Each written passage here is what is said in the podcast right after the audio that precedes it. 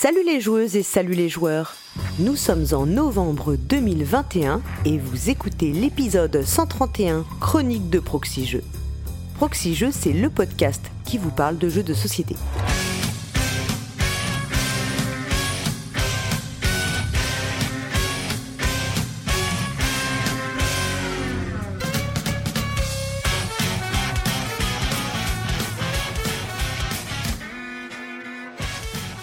Et pour cet épisode des chroniques, je suis accompagné de celui qui m'accompagnait déjà en novembre 2020. Et oui, tenez-le pour dit, le mois de novembre, c'est donc son mois à lui. Alors, est-ce que les plus assidus de nos auditrices ont déjà trouvé de qui il s'agit, sans tricher et aller regarder dans les archives de Proxy Bon, alors quelques autres indices pour vous. Disons que jusqu'à ce que Dédé Schutz nous révèle ses talents musicaux, c'était The Voice de Proxy on murmure même que la chanson Si j'avais un marteau devait être interprétée par lui dans une version plus, hmm, disons, plus proxienne. Si j'avais un hammer, je bâtirais une tour, une tour pour proxy jeu, et j'y mettrais Cyrus, Dédé, Danny et Fendoel. Wow, ce serait le bonheur. Salut Hammer. Salut Paul Gara. Bah tu te débrouilles pas mal, hein Oh non, non, je suis une casserole. Si j'avais un Hammer, euh, je, je prends, je prends. Bon, Très bien. Tu vois, la tour de proxy jeu, et on comprend comment elle a été édifiée maintenant. Alors moi, euh, la tour de proxy jeu, malheureusement, moi je suis, euh, je te le rappelle, dans nos bureaux à l'étranger, donc euh, je n'ai malheureusement pas l'occasion d'y mettre les pieds. Tu ne viens pas souvent au siège social, c'est dommage. Mais en tout cas, ça me fait très plaisir de, de te retrouver pour, pour ces chroniques. Et effectivement, c'était déjà au mois de novembre l'an dernier. Donc je, je, note sur mon carnet qu'en novembre 2022, on se retrouvera encore. Sans problème. On va tout d'abord remercier nos donateurs et donatrices hein, qui nous soutiennent et nous aident à réaliser ce podcast. Donc on remercie Arnaud von Meuselwinkel, Pyrrhus, Nipar, Gaume, Guy Berlef, Siol Loïc, Dr Cheux, RetroFX, Arakin. On dit aussi merci à Tonio la Machine, Cédrix, Psyned, Uraniman, Franck, Yann Galis, Azari, Opac, Kinarbre, Nico, Elton, et on remercie aussi le réseau des cafés ludiques qui nous soutient. On remercie aussi notre partenaire La Caverne du Gobelin. La Caverne du Gobelin, ce sont quatre boutiques désormais à Nancy, Metz, Pont-à-Mousson et Thionville. Et puis c'est également un site de vente en ligne que vous pouvez retrouver sur cavernedugobelin.com. Alors, avant de se lancer dans l'épisode des chroniques, nous allons faire un petit retour sur les commentaires. Avoue que c'est pour ça que t'es revenu, parce que c'est bah, tellement bon.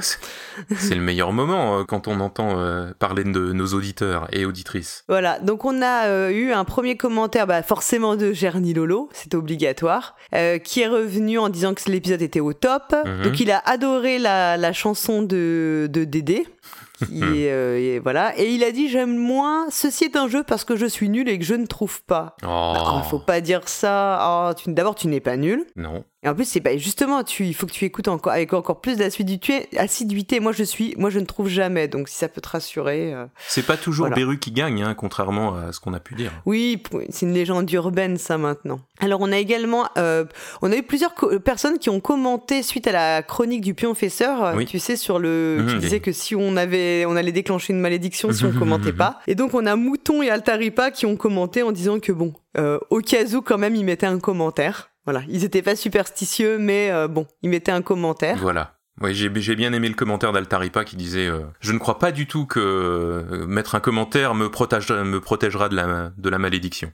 Mais il l'a mis quand même. Voilà. Et Mouton a dit qu'elle ne, il ou elle ne connaissait pas l'homme de minuit, mais que c'était assez perché, mais qu'il fallait respecter la première règle qui était de ne pas jouer à ce jeu. Moi, j'avoue aussi que ça m'a, cette chronique m'a beaucoup euh, rendu perplexe et donc euh, je trouvais ces jeux assez, cette, ce, cet, enfin comment dire, cet angle de, cet angle sur le, les, les jeux assez intéressant, quoi. Mmh, mmh, mmh. Oui, absolument. C'était, euh, c'était un angle, un angle très inhabituel et puis, puis comme c'était un peu l'épisode d'Halloween, ça tombait bien. Ouais, ça, ça, ça, cadrait bien avec le contexte. Alors ensuite, on a un commentaire de Zéphiriel. Bah oui, parce que j'avais trouvé euh, lors de l'émission, la dernière émission, qu'il faisait beaucoup de compliments à Cyrus. Là, que c'était vraiment, euh, ça commençait à se voir un peu. Mhm. Et il nous répond pour nous dire, je fais des compliments à Cyrus parce que c'est noté dans mon contrat, c'est tout. Donc ah, voilà, vous savez tout maintenant. C'est une obligation contractuelle, c'est tout.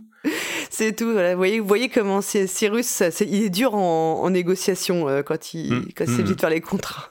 Alors, euh, on a ensuite Peter qui disait que euh, il aimait vraiment le, le format avec deux commentateurs ou commentatrices, en fait, qui se, bah, qui se répondent dans les interludes, hein, comme, euh, bah, comme Oui, oui. ce qu'on fait depuis. Maintenant, c'est la deuxième saison où on fonctionne comme ça, alors avec des commentateurs, commentatrices tournants, mais c'était avant euh, en exclusivement avec euh, Dédé euh, et Mhm. moi-même. C'est vrai, oui. Et c'est sûr que je pense que c'est ça, ça permet de rendre euh, effectivement aussi le, bah, le, les interludes plus vivants et dynamiques en, en fonction des, des, des personnes qui participent. On a tous, euh, on a tous des choses différentes à, di- à dire et puis on va pas rebondir sur les mêmes choses. Donc c'est sûr que c'est euh, assez sympa. Oui, c'est ça, ça amène encore un petit peu plus de, de variété dans ce format-là. Exactement. Euh, il dit aussi qu'il trouve que Dédé a fait beaucoup de progrès euh, par rapport à sa première euh, chanson, mais il se demande si c'est avec ou sans autotune. Bon, je crois que je sais pas si c'est trahir un petit secret, mais je crois qu'il nous a avoué en coulisses qu'il en mettait un petit peu quand même, quoi. D'accord. Tu veux Mais dire bon. que c'est pas lui au petit, au, comment dire, au naturel, que sa voix est un peu refaite. Ceci étant dit, ceci étant dit, quand tu quand tu vois la, la quantité d'artistes professionnels qui l'utilisent, je pense que ce serait vraiment malvenu de lui en tenir rigueur. C'est vrai. Euh, ensuite, il revient sur c'est l'histoire d'un jeu, donc ça tombe bien puisque Ah, bah, on est là oui. tous les deux. Justement, oui, a- je, je ouais, il voulais, j'ai lu son aimé. commentaire et je voulais, Ouais. euh, je voulais apporter une réponse. Alors vas-y, parce que euh, dis-nous ce qui son commentaire. Alors justement, il, il- il trouve que on parle vraiment très très vite. Alors en fait, c'est peut-être pas tant qu'on parle très très vite, mais j'avoue que euh, j'ai tendance à éliminer tous les blancs quand je fais le montage de cette chronique pour rester dans les Ouais. clous, on va dire, parce que cette chronique est, Oui. est une des plus longues euh, que qu'on présente. On est deux, donc on a un petit peu de un petit peu de marge, je dirais, par rapport au, au format standard d'une chronique. Donc j'ai tendance à vouloir tout tout ramasser, mais j'avoue que je comprends euh, je comprends son commentaire et pour la prochaine je vais essayer de faire euh, de faire attention. Ou alors euh, tu peux essayer d'écouter cette partie du podcast en x08. Oui, c'est ça. Ou alors, parce qu'il il dit, qu'il dit que parfois il a du mal à nous suivre parce que c'est des sujets peut-être plus dits plus complexes, quoique. Et il dit comme probablement nombre d'entre nous, je fais autre chose en même temps. Alors moi, je pense que juste pour cette chronique-là, il faut que tu t'arrêtes de faire autre chose et que tu nous écoutes religieusement, peut-être. Les autres là, Ah, bon, tu peux les écouter d'une oreille, c'est pas très important, mais nous quand même, vraiment. Écoute, euh, c'est vrai que c'est c'est vrai que c'est difficile. Moi-même, euh, j'écoute souvent le, le podcast en, en faisant autre chose, que ce soit en conduisant Mm. ou en faisant la vaisselle ou autre tâche ménagère ou transport en commun, n'est-ce pas? Donc, euh, non, on va essayer de faire un petit peu attention. Mais c'est vrai que dans ces sujets-là, on, on a toujours tellement de choses à dire qu'on veut essayer de mettre le plus possible d'informations Ouais. dans cette chronique. Oui, et de pas enlever du fond et des, des informations qui nous semblent vraiment pertinentes. Voilà, on, voilà. En, a- on en enlève déjà euh, pas mal. Mais c'est vrai que oui, bah oui, oui, mais c'est vrai que ça Mm. peut être très très dense. Hein. De toute façon, euh, on pourrait facilement faire des chroniques euh, d'une demi-heure euh, Ouais, sur ouais, sur ces thèmes-là. Et d'ailleurs, donc lui, il nous a fait aussi une seconde partie de commentaire où il revient en fait sur le fond de ce dont on a parlé, puisqu'il revient sur New Larnac, qu'il dit avoir visité, donc que c'était très intéressant. Oui. Et, euh, et il dit, il parle aussi, il fait aussi référence au, au familistère de Guise qui est dans l'Aisne, qui bah, qui euh, s'apparente, hein, mhm. qui s'y apparente. Et il parle aussi des canaux, euh, revient sur les canaux, puisqu'on a eu, il y a eu beaucoup de construction de canaux aussi en France, en, en Saône et en, et, euh, en Saône-et-Loire. Ouais, Donc voilà, ouais, il nous ouais. il envoie, et il parle aussi de l'anglomanie en France à la fin du XVIIIe siècle. Donc si ça vous intéresse, bah, allez regarder euh, ces références. C'est euh, ça, en plus ça, ça enrichit en fait la notre chronique, c'est super. Ouais, c'est vraiment, c'est vraiment super et euh, bah oui, c'est c'est excellent que que ça vous fait vous intéresser au, au sujet, que vous ayez envie de, de creuser encore plus. Euh, Nous-mêmes, à un moment, euh, quand on creuse euh, ces sujets-là, on est obligé Ouais. de s'arrêter, comme je le disais avant. Mais c'est vrai que c'est c'est passionnant parce que on rebondit toujours d'un fait historique euh, vers un autre. Et euh, moi, c'est c'est pour ça que que j'aime personnellement beaucoup cette chronique. Alors, on a fini avec les commentaires. Il n'y en avait pas tant que ça. Euh, finalement, les gens n'ont pas eu peur de la malédiction du pionfesseur. Hein, faut croire que non. Voilà, donc dans la rubrique à proximité, on vous annonce, bah, donc ce week-end, il y a les 12 heures du jeu qui sont organisées à Champs-sur-Marne, donc de 10h à 22h, voilà, qui sont organisées euh, euh, Centre culturel Georges Brassens, donc euh, il y aura euh, pas mal de, de jeux, des éditeurs, donc euh, voilà, si vous habitez dans le coin, bah, n'hésitez pas à y aller. Ouais, c'est c'est déjà la 17e édition, dis donc. Hein. J'ai le- j'ai Oui. vu ça sur leur page Facebook. Et c'est l'association Cocktail Ludique qui organise ça. Qui organise, exactement. Donc voilà, vous êtes prévenus si vous écoutez cette, cette émission dès sa sortie, eh bien dimanche 28 novembre, si vous êtes dans le coin, Voilà. rendez-vous à Champs-sur-Marne. Marne. Et personnellement, normalement, je vais y aller. Donc ça, c'est cool. Oh, bah en plus, si c'est une occasion de rencontrer Paul Gara en vrai, alors vous n'avez vraiment plus aucune excuse de ne pas y aller. Non, c'est même la chance de votre vie de venir, ça, c'est clairement, je pense. Je précise quand même que bah, il vous faudra euh, venir avec euh, votre masque et votre passe sanitaire pour pouvoir entrer, vu les conditions sanitaires actuelles. Et votre bouteille de champagne pour m'offrir un verre, évidemment. bon, et on a une petite surprise aussi dans cette rubrique à proximité, puisqu'on va, on vous propose d'écouter un petit euh, reportage qu'ont réalisé Lana et Drew, qui est un retour sur le tournoi Terraforming Mars qui a eu lieu le week-end du 12 novembre. Ouais, 13-14 novembre, je oui, crois. Oui, ça 13, 13, 14 novembre, pardon. Donc on vous laisse les écouter tout de suite.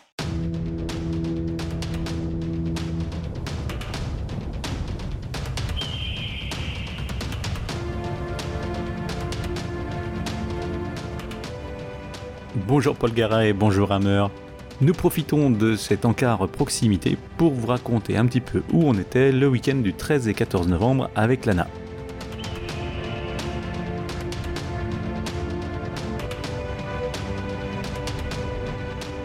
Nous étions à Agnières-sur-Seine pour participer à la troisième Coupe de France de Terraforming Mars. cette édition était prévue un petit peu plus tôt, mais euh, suite à la pandémie, il a fallu la reporter plusieurs fois. Drew était qualifié depuis début 2020, c'est une date qu'on attendait depuis un moment.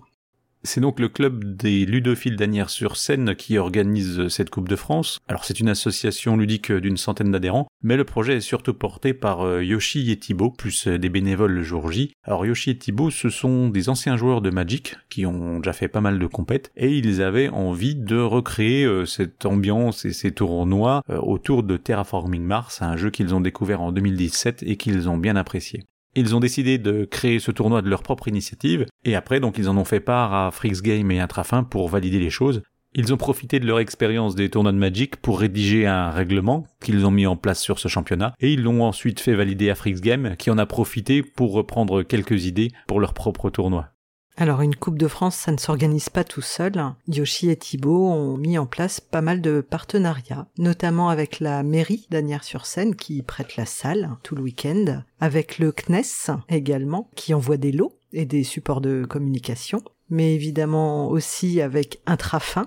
Intrafin cette année a offert des jeux pour les huit premiers du tournoi et également une boîte de terraforming Mars sur un fil rouge Frix Game euh, également offre des cartes promo en lot et a validé euh, les cartes spéciales euh, créées spécialement pour l'événement. Il est à noter que ce tournoi est à but non lucratif et que bon 70% du budget va dans les lots et les 30% restants passent dans l'organisation et la communication. Quand la Coupe de France a été mise en place il y a 4 ans, Yoshi et Thibaut voulaient quelque chose de plutôt local, mais avec le bouche à oreille, en fait, il y avait pas mal de demandes, et dès la première année, il y a eu 36 euh, participants.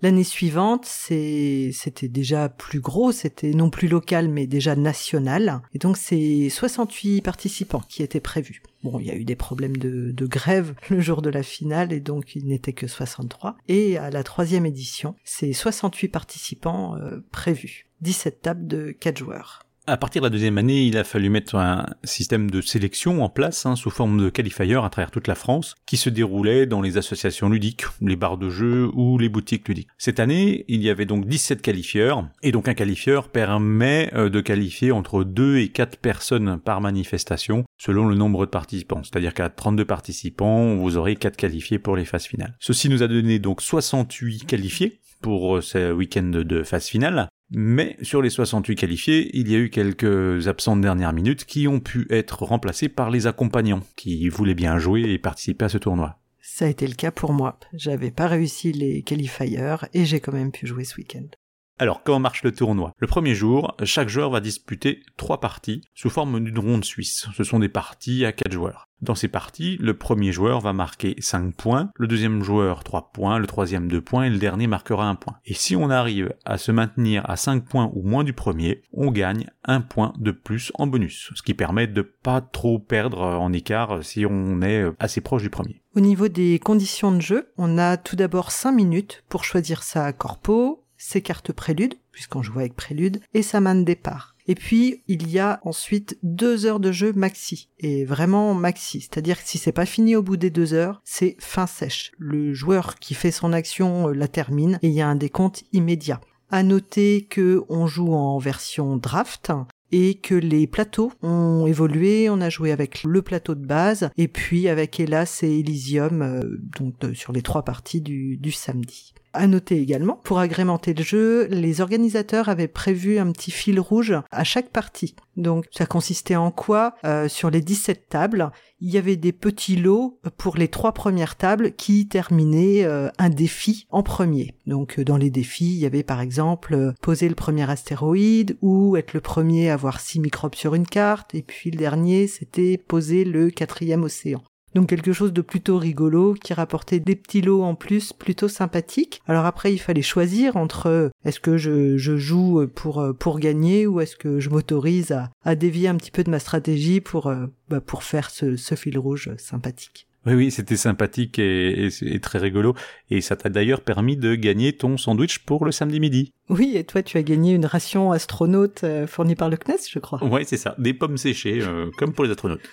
Et donc les cumuls de points sur ces trois parties permettent de dégager un top 16 qui se qualifie pour le deuxième jour. Et c'est là que nous nous sommes arrêtés, puisque nous n'avons pas eu assez de points pour nous qualifier. À savoir que pour se qualifier, il fallait avoir au moins 11 points, et d'ailleurs il fallait même avoir euh, de bons scores avec ces 11 points, puisqu'il y a eu pas mal de, de joueurs, et il a fallu les départager par les NT. Et donc ces 16 joueurs, le deuxième jour, vont être euh, répartis euh, de manière à faire des quarts de finale, des demi-finales et les finales. Et les quarts de finale commencent par quatre tables de 4 joueurs. Et sur ces tables de 4 joueurs, les parties se déroulent maintenant par élimination directe. C'est-à-dire que les deux premiers seront qualifiés pour la phase suivante et les deux derniers ben, sont définitivement éliminés. Au niveau des conditions de jeu, à chaque euh, partie, on va ajouter une, une extension, ça va se cumuler. D'abord colonie, pour les quarts, puis Vénus pour les demi et Turmoil pour la finale. Les limites de temps également vont, vont changer. Les quarts sont toujours sur deux heures, mais la, demi-finale était en maximum deux heures et demie. Il n'y avait pas de limite pour la finale. Cette année, elle a duré 3h36. Et si vous faites le total, ça fait quand même plus de 8 heures de Terraforming Mars pour ceux qui ont joué les trois matchs le dimanche. Sans parler des 6 heures déjà le samedi. Oui, ça fait un gros week-end.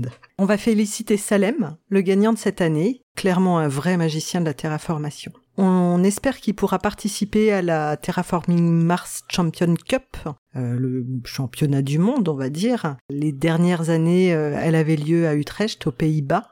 Cette année, avec la pandémie, c'est un petit peu en pause. On espère qu'il y aura au moins une version euh, numérique. Pour les accompagnants ou pour les éliminés, il était possible de jouer en parallèle du tournoi, puisque l'association mettait à disposition ces 200 jeux, et qu'on a eu en plus euh, quelques petites exclusivités puisque Frix Game avait envoyé le proto de Terraforming Mars, euh, le jeu de dés, que nous avons pu essayer. Et apprécier. Alors il faut peut-être en dire un tout petit peu plus pour nos auditeurs, au stade où il en est, parce que ça reste un proto. Euh, aujourd'hui. Donc c'est un, un jeu avec des cartes vraiment dans le thème euh, de terraforming et des dés qui créent les ressources. Alors en sensation, c'est un jeu plus rapide que le jeu de plateau où j'ai trouvé qu'il fallait être plus opportuniste mais où il y a un peu moins d'interaction entre entre les joueurs. Oui, effectivement, puisque les tuiles qu'on va poser sur le plateau ne sont plus teintées de notre couleur de joueur, elles sont là pour la construction de Mars. Mm. En plus, il y avait quelques exemplaires euh, de Terraforming Mars Ares Expedition, dont le jeu n'est pas encore sorti, hein, c'était que les versions Kickstarter qui mm. étaient disponibles. Et de la même manière, Intrafin avait envoyé une des premières boîtes de jeux en français euh, du jeu Golem, qui devrait arriver prochainement dans les boutiques. Ce week-end a vraiment été l'occasion de croiser des passionnés de Terraforming Mars. Euh, on a même croisé un, de nos donateurs parmi les qualifiés. Oui, il nous a reconnus. Alors pas à nos têtes, mais à nos t-shirts et proxy jeux. Ça marche aussi. Voilà pour conclure. Euh, on était très contents de ce week-end. Euh, un gros bravo à tous les bénévoles qui ont été soit présents à la buvette, à l'accueil, même à ceux d'ailleurs qui ont prêté leurs copies de jeux pour le tournoi. des belles copies, souvent des cartes slivées, des tuiles 3D, oui, il y avait même euh, plusieurs fois où c'était des big box Terraforming Mars. Ouais, Toute option. Un grand merci en tout cas à Thibaut et Yoshi qui ont pris du temps pour répondre à nos questions, pour leur organisation qui était vraiment au top et leur bonne humeur permanente. Ça a permis de faire euh, de ce week-end un, un événement vraiment convivial entre passionnés. Merci à tous.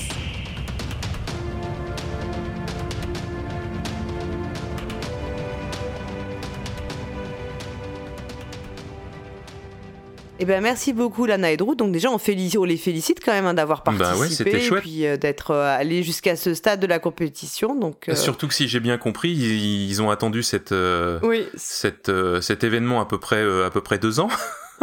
ouais clairement. à cause des, à cause de tous les événements qui se sont passés euh, depuis, euh, depuis le, depuis l'an dernier. Bah oui, c'est très sympa. On revient pas très, très souvent sur euh, le jeu organisé euh, Non, dans ce, dans cette émission. C'est bien sympa de, de- d'en parler. oui c'est un sujet qu'on n'aborde pas tant que ça les tournois. Bon, je pense qu'on a l'occasion à jour. Enfin c'est dans nos dans nos idées hein, pour quand même pour parler de faire des dossiers spéciaux etc. Un jour d'aborder le sujet. Moi c'est vrai que c'est un Mhm. monde que je connais pas du tout. Je suis pas du tout fan de tournois en général. Bah c'est c'est vrai qu'on c'est vrai qu'on en entend surtout parler. euh, euh, c'est les tournois de Magic, je pense, qui sont euh, le plus euh, le Mm. plus populaire, le plus connu. Je note d'ailleurs que les deux organisateurs de cette Coupe de France sont eux-mêmes d'anciens joueurs de Magic et c'est donc de là qu'ils ont eu cette idée, hein, Oui, vraisemblablement. Mm. Très bien. Bah écoute, euh, on va pouvoir euh, se lancer dans les chroniques et tu sais que euh, au désormais on a ajouté une, une chronique. Alors c'est pas une chronique audio, mais on fait toujours un petit point. Enfin, on va essayer de faire toujours le petit point sur le mot du mois, hein, c'est-à-dire le point sur notre Mhm. wiki, puisque euh, on a un wiki proxy jeu pour les, les définitions ludiques. Ouais. Et donc, alors c'est- amusant parce que ce mois-ci, euh, c'était le terme, c'était Eurogame ou jeu à l'allemande. Donc c'est Ouais. voilà, je pense que c'était un clin d'œil pour ta venue. Mhm.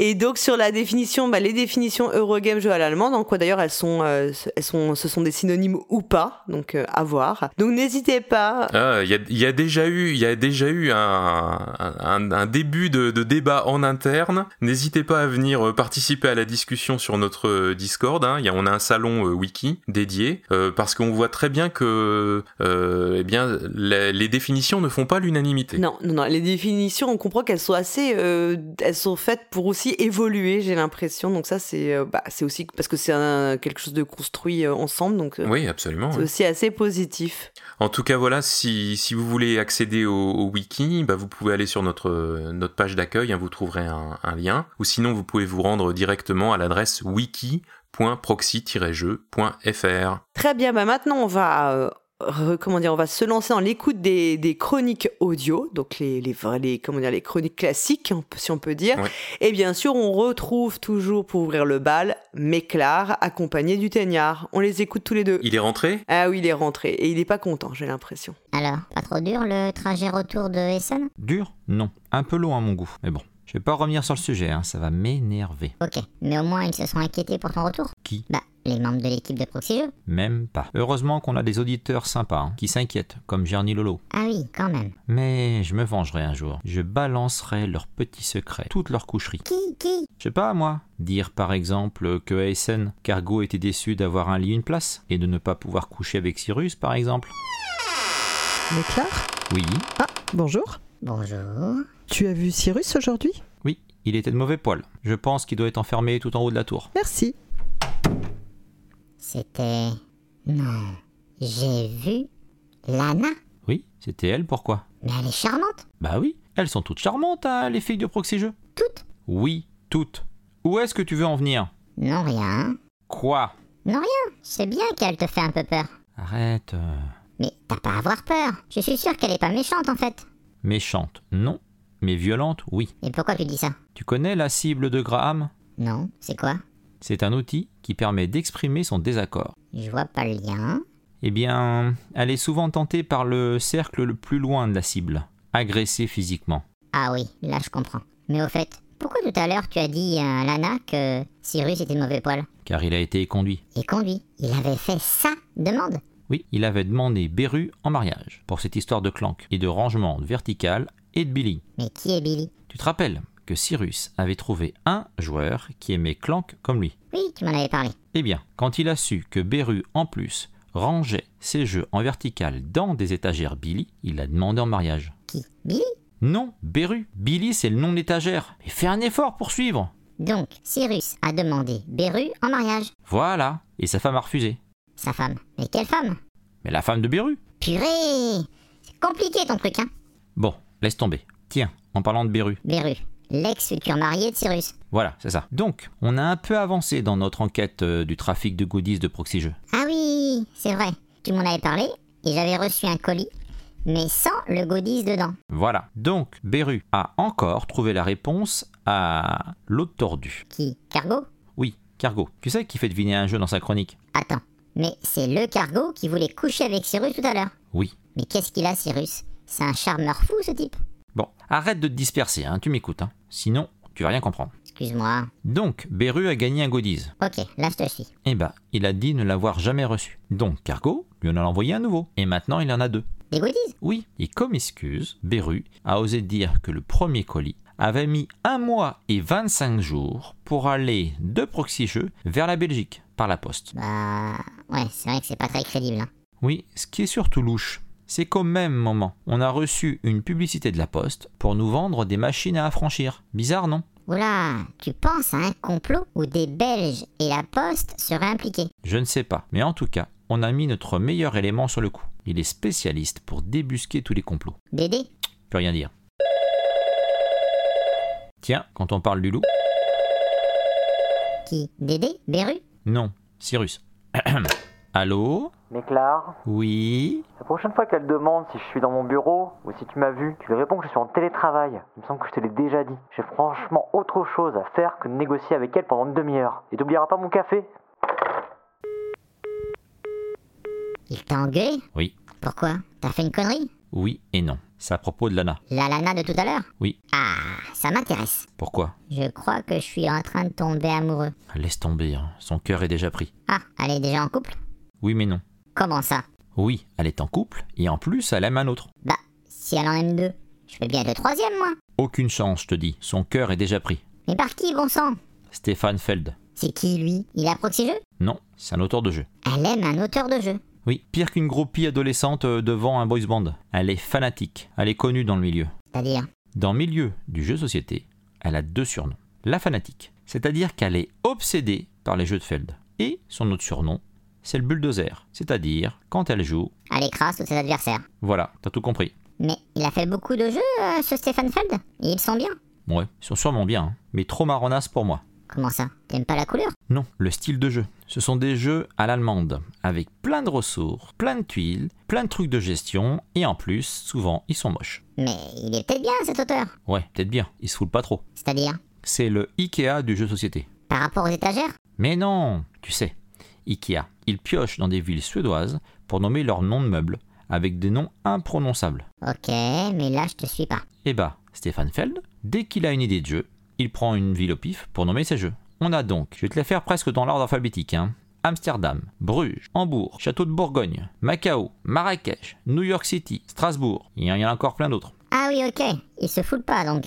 Mais je vois pas le lien avec Lana. Si elle aime cet auteur, euh, bah alors, ça peut pas faire de mal. Et d'après toi, dans quelle voiture j'étais au départ de Proxy Jeux pour aller vers Essen? Et dans quelle voiture il n'y avait plus de place pour me ramener? Ah oui, je commence à comprendre. C'est celle de Drew. J'ai vu ça sur Twitter. Oui, mais il y avait une autre personne dans la voiture. Lana? Bingo Sauf que depuis Essen, son cas a continué à empirer. Sa collection approche les 100% de tous les jeux de Feld. Je comprends toujours pas le problème. hein.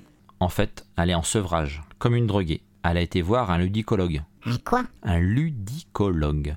C'est un spécialiste des addictions ludiques. Et donc, il lui a donné un traitement en lui interdisant de jouer à plus d'un Feld par jour. Et là, elle a dû monter voir Cyrus pour essayer de négocier avec lui pour avoir un jeu supplémentaire. Pourquoi? C'est lui qui a ses jeux? Oui, c'est son compagnon de sobriété. C'est un ancien toxico qui aide Lana à se sevrer. Cyrus Un ancien toxico Un drogué? Oui, mais un drogué ludique. Il était accro à quoi? Hmm, comment te dire? Il y joue plus du tout maintenant, il est complètement sevré. Ah, je vois. Il était accro au roll and write. T'as tout compris. Donc merci beaucoup euh, Méclair et le Téniard. Donc là on, a- on apprend que le Téniard est amoureux. Peut-être que ça va aller. Ils vont être plus plus, plus gentils. Ouais voilà, tu te rends compte? On découvre tous les petits euh, les petits travers hein, des membres de la Proxy Team. Ah là, on est vraiment dans, dans les coulisses. Hein. Moi, euh, comme je disais, euh, euh, j'ai pas l'occasion d'être euh, d'être dans les dans les locaux de la tour Proxy Jeux. On voit bien qu'il se passe qu'il se passe pas mal de choses. Ouais. même, hein. Et puis on apprend quand même qu'il y a des il y a des gens qui sont un peu toxicomanes ludiques dans nos, tu vois. Dans, dans l'équipe, ça fait un peu. euh, on, découvre le passé sombre de certaines personnes. Ça, ça dénonce, hein, ça dénonce dans cette euh, dans cette chronique. Ouais, si on m'avait dit qu'en fait, euh, ouais, que Cyrus en fait était un ancien adepte de Roll and Write en, en, en phase de guérison. De, vraiment, je n'y aurais jamais cru. Je, je sais pas si, je sais pas s'il va apprécier euh, qu'on ait, qu'on ait révélé ce, ce fait à l'antenne. Ce fait à l'antenne, bah, ça pourrait être utilisé maintenant partout, par tout le monde. Hein, et il va, il va se faire chambrer, hein, je pense. Bon, tiens, en parlant de, en parlant de Cyrus, très bonne transition avec, euh, avec notre, notre chronique suivante, puisque je crois que c'est enfin lui qui revient pour les, les plateaux numériques ce mois-ci. Oui. Et oui, oui. Et il ne va pas nous parler d'un roll and write, hein, mais pourtant, euh, c'est pas forcément un, un jeu dont il est fan. Alors, on- de, de quoi va-t-il nous parler? Bah écoute, euh, on va voir.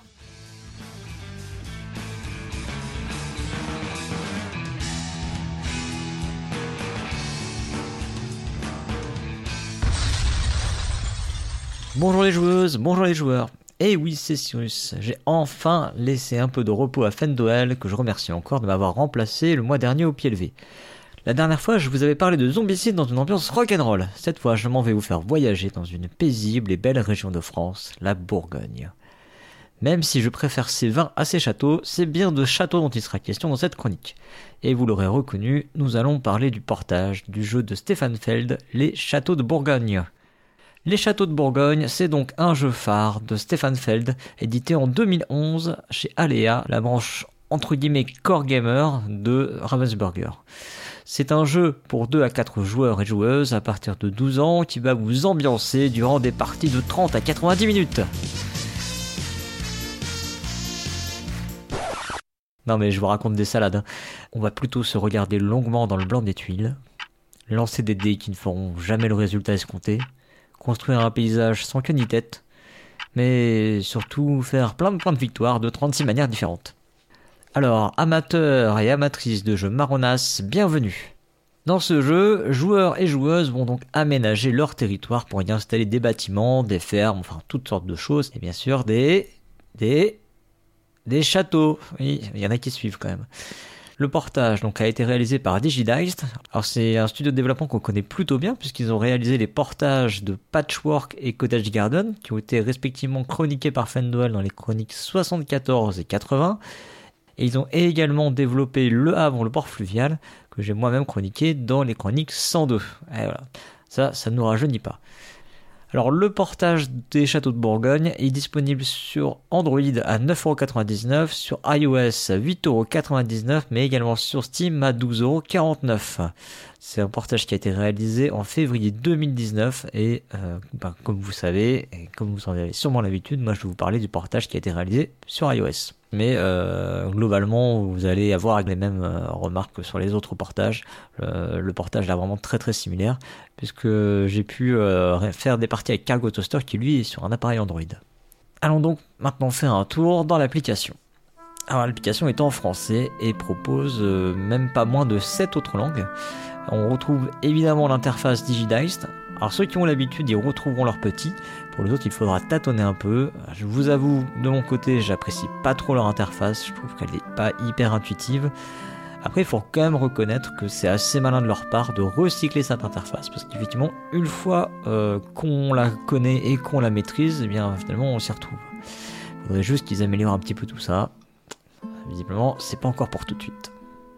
Alors l'application nous propose un tutoriel qui est divisé en trois parties euh, et un accès aux règles euh, qui sont disponibles en ligne et en français. Malheureusement, le tutoriel est assez loin d'être complet. On va quand même euh, savoir jouer pour l'essentiel, mais il y a certains éléments qui sont jamais expliqués. Ce sont les choses les plus accessoires, certes, mais il va quand même falloir se lancer dans une partie pour apprendre sur le tas. On a plusieurs modes de jeu, on peut jouer en partie classée, on peut jouer en partie amicale, ainsi qu'en jeu local. Alors le jeu local va vous proposer de jouer contre des IA ou euh, contre des euh, invités qui seront euh, bah, dans la même pièce que vous et vous allez vous passer la tablette. Alors l'avantage de ce jeu c'est que tout est visible de tout le monde donc du coup c'est quand même assez confortable de jouer à plusieurs sur une tablette à partir du moment où l'écran est pas trop petit. Euh, trois niveaux d'IA sont proposés, donc de facile à difficile. Il va falloir quand même passer assez vite au niveau difficile si vous voulez un petit peu de challenge. En ce qui concerne le mode de partie amical, en fait, on va pouvoir inviter des amis dans l'application. Euh, ce qui est assez pratique, c'est que Digidice se connecte avec, euh, alors pour iOS, avec le Game Center. Une fois que vous êtes connecté, euh, eh bien, si vous avez un compte, effectivement, euh, Digidice va récupérer vos amis dans les autres applications et euh, vous proposer, ben, soit de les mettre en amis s'ils ont l'application, soit euh, ben, éventuellement de les notifier que vous, vous avez l'application et que ouais, ce serait peut-être cool que vous aussi les. Euh, voilà, ce genre, de choses. Alors, donc, on peut ainsi inviter des amis et ajouter des IA qui seront uniquement de niveau difficile. Ensuite, en ce qui concerne les parties classées, donc du coup, bah, il y a effectivement un classement, alors que j'ai pas très bien compris. hein, c'est- Il y a un système qui est pas, qui visiblement pas un système de Hello, donc c'est un système peut-être maison. On va pouvoir s'inscrire sur des parties, des parties qui seront asynchrones ou euh, sur un temps très limité, donc en, enfin, en direct, on va dire quoi. Les parties en asynchrone se jouent avec des durées de tours de 24 heures. Mais alors, en fait, c'est assez nébuleux. C'est-à-dire qu'il a vraiment fallu que je me lance dedans pour savoir comment ça se jouait. Parce que quand vous lancez dans une partie, bah, on vous propose pas d'options. Euh, autant sur les autres modes de jeu, on vous propose par exemple de jouer avec les plateaux standards ou des plateaux alternatifs. Et même, on a le choix de, euh, de jouer soit avec des plateaux alternatifs différents, soit tous avec le même plateau alternatif. Alors, on peut pas choisir lequel. Mais on peut dire je veux jouer avec un plateau alternatif qui sera tiré au hasard du coup. Euh, ben autant là en partie classée, on peut pas choisir le nombre d'adversaires contre qui on joue.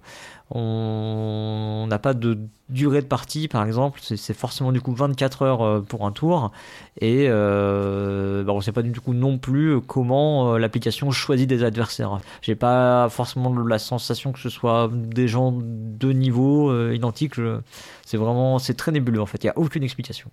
En revanche, je peux quand même dire que on reçoit bien des notifications, parce que heureusement, euh, on n'a juste pas forcément le nombre de parties dans lesquelles on est notifié. On a juste une notif qui nous dit voilà, euh, il y a des parties en attente, quoi. Enfin, une ou des parties en attente.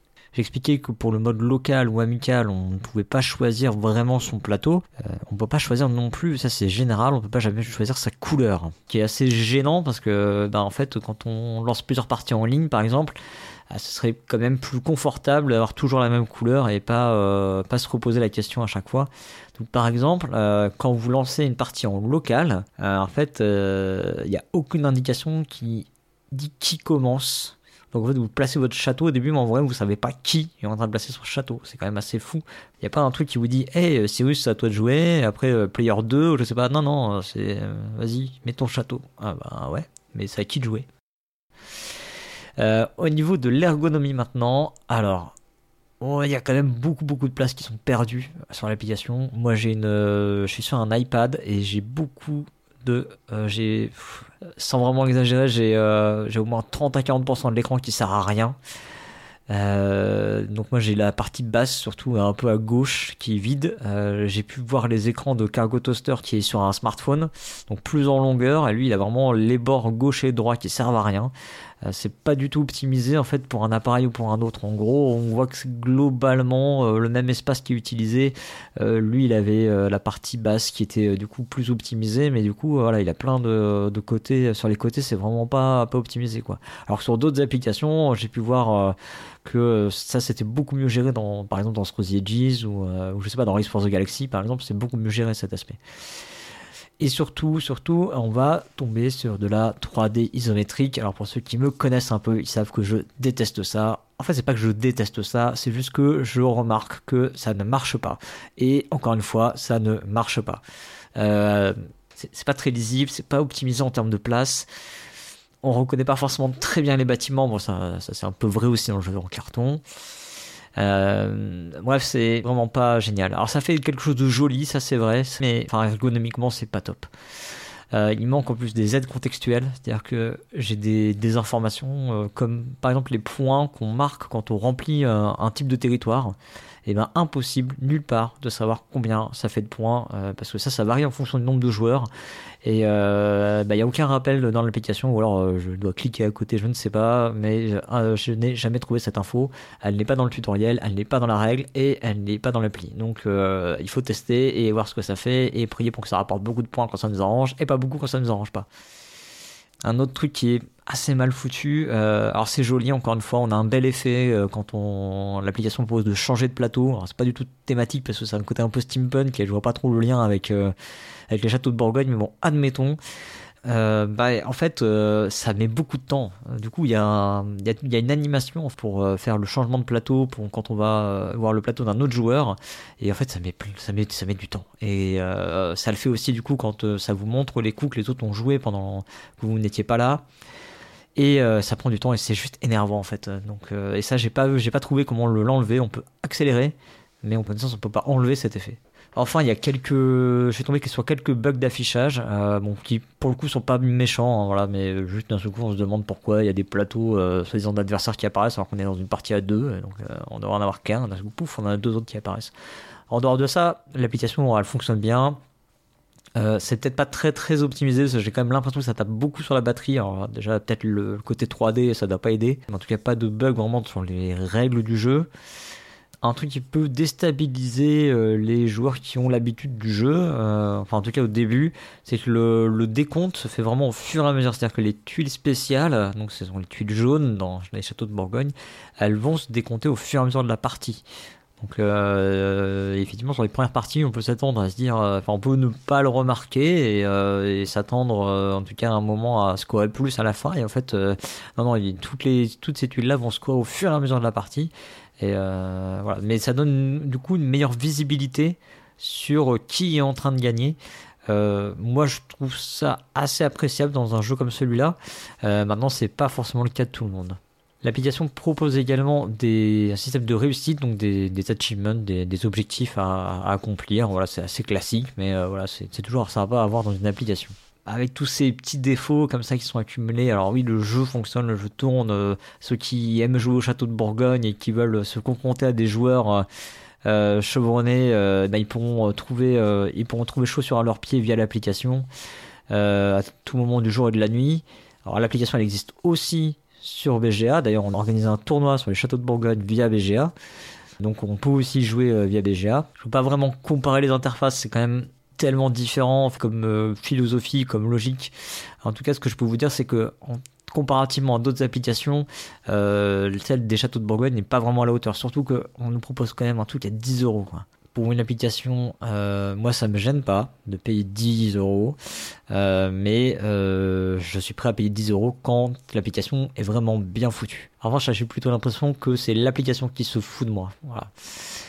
Donc, en bref, vous aurez compris que je ne vous recommande pas cette application. J'espère donc revenir pour vous proposer quelque chose d'un petit peu plus intéressant. Je vous dis donc à la prochaine et surtout, jouez bien.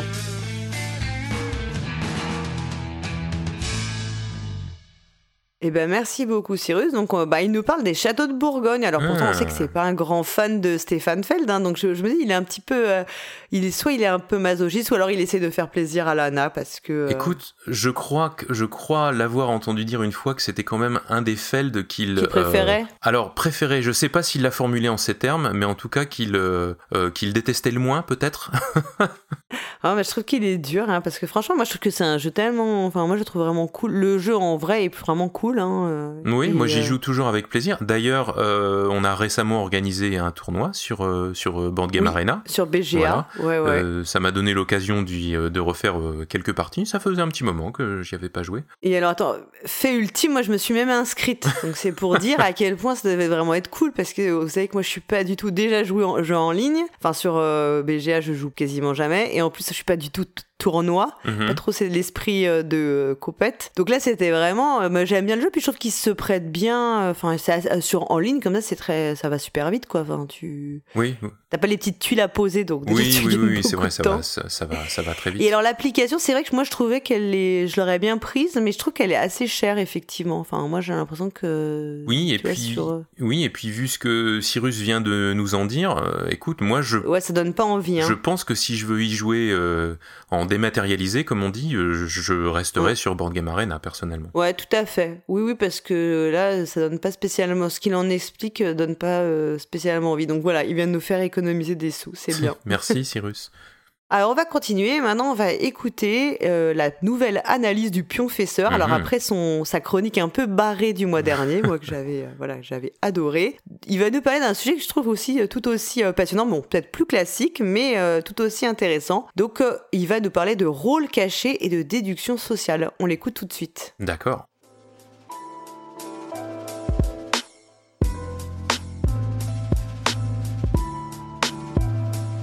Salut les joueurs, salut les joueuses, je suis le pionfesseur.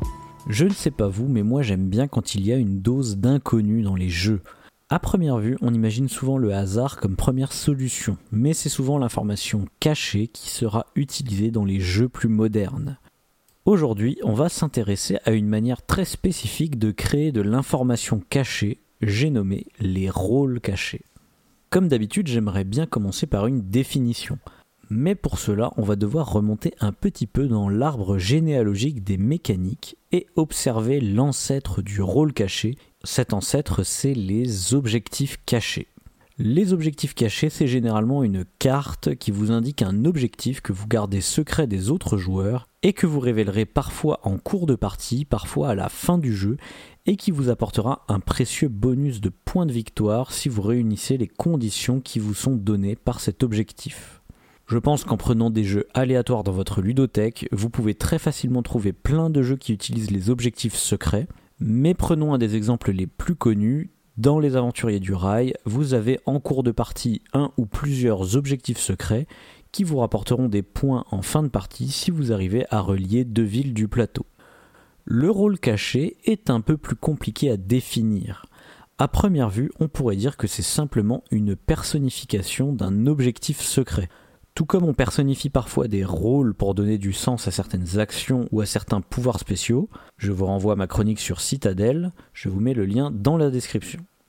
Néanmoins, on peut constater que, traditionnellement, le rôle caché est quelque chose de beaucoup plus impactant. Plus qu'un objectif qui rapporte des points, il indique souvent directement notre condition de victoire. C'est d'ailleurs bien pour cela qu'on va le personnifier, il représente le personnage que l'on incarne et donc son objectif dans le jeu. Et là, normalement, ça devrait vous évoquer immédiatement un genre de jeu. Quand on dit jeu à rôle caché, on pense immédiatement à ce que les Américains appellent la social deduction, qu'on pourrait traduire par déduction sociale, et qui réunit tous ces jeux qui dérivent des loups-garous, comme c'est le cas de Saboteur, Shadowhunter, ou bien The Resistance, que vous connaissez peut-être sous le nom de Avalon en version française. Dur de définir ce qui fait un jeu de déduction sociale, hormis en disant qu'il s'agit tout simplement de dérivés très inspirés de Mafia ou des loups-garous. On a généralement une majorité de joueurs désinformés qui luttent contre une minorité mieux informée. Le tout avec donc des rôles cachés. Et c'est là qu'on arrive à un point où je voulais vous emmener avec cette chronique. Est-ce que les rôles cachés, c'est pas juste quelque chose qu'on trouve dans les jeux de déduction sociale? Eh bien justement, je ne pense pas, car il y a pas mal de jeux qui remettent en question tout ça, et qui donc vont intégrer les rôles cachés d'une manière différente. Tout d'abord, il existe des jeux comme Link, When I Dream ou le plus récent Entre les lignes, qui sont des party games dans lesquels on incarne bien un rôle secret, même si dans le cas d'entre les lignes ce n'est pas vraiment personnifié, on y reviendra, mais il ne me semble pas que ces trois jeux ne soient vraiment qualifiés de jeux de déduction sociale par la communauté des joueurs. On peut aussi parler de complot ou de mascarade, ce dernier étant un descendant du jeu Hawks, dans lesquels on possède bien un rôle caché, mais qui ne nous appartient que temporairement, et qui va donc se modifier ou tourner au cours de la partie. C'est d'ailleurs ça qui les rend assez ambigus, est-ce vraiment des rôles cachés, sachant qu'en plus ils ne représentent même pas notre condition de victoire? Autre exemple un peu plus probant, les jeux comme Clan ou Heimlich Co, dans lesquels on incarne secrètement une couleur que l'on espère faire gagner au niveau du score de la partie. Ici comme dans Entre les lignes, pas vraiment de personnification de son objectif caché, pourtant cette couleur représente bien notre objectif de victoire, faire gagner tel ou tel camp. Dernier exemple de jeu un peu flou, le récent Destinies, où cette fois c'est un jeu narratif où chacun va garder secret son objectif, qui fonctionne donc un peu comme un rôle caché. Tous ces jeux ressemblent donc à des jeux à rôle caché, mais qui ont tout de même l'air assez loin des jeux de déduction sociale. Et c'est là qu'on peut en tirer une conclusion. Le rôle caché est un élément de conception qui vous permet d'accentuer un objectif secret en le rendant bien plus important le plus souvent en étant la condition de victoire du joueur qui le détient.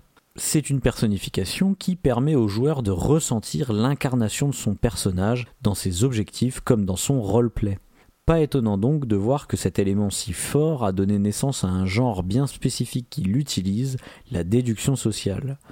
Cependant, il n'y a pas que dans des dérivés des loups-garous que cet élément a été utilisé, et on peut donc se demander si d'autres jeux intégreront des rôles cachés d'une manière encore différente à l'avenir. Et vous, connaissez-vous des jeux à rôle caché qui ne soient pas des jeux de déduction sociale?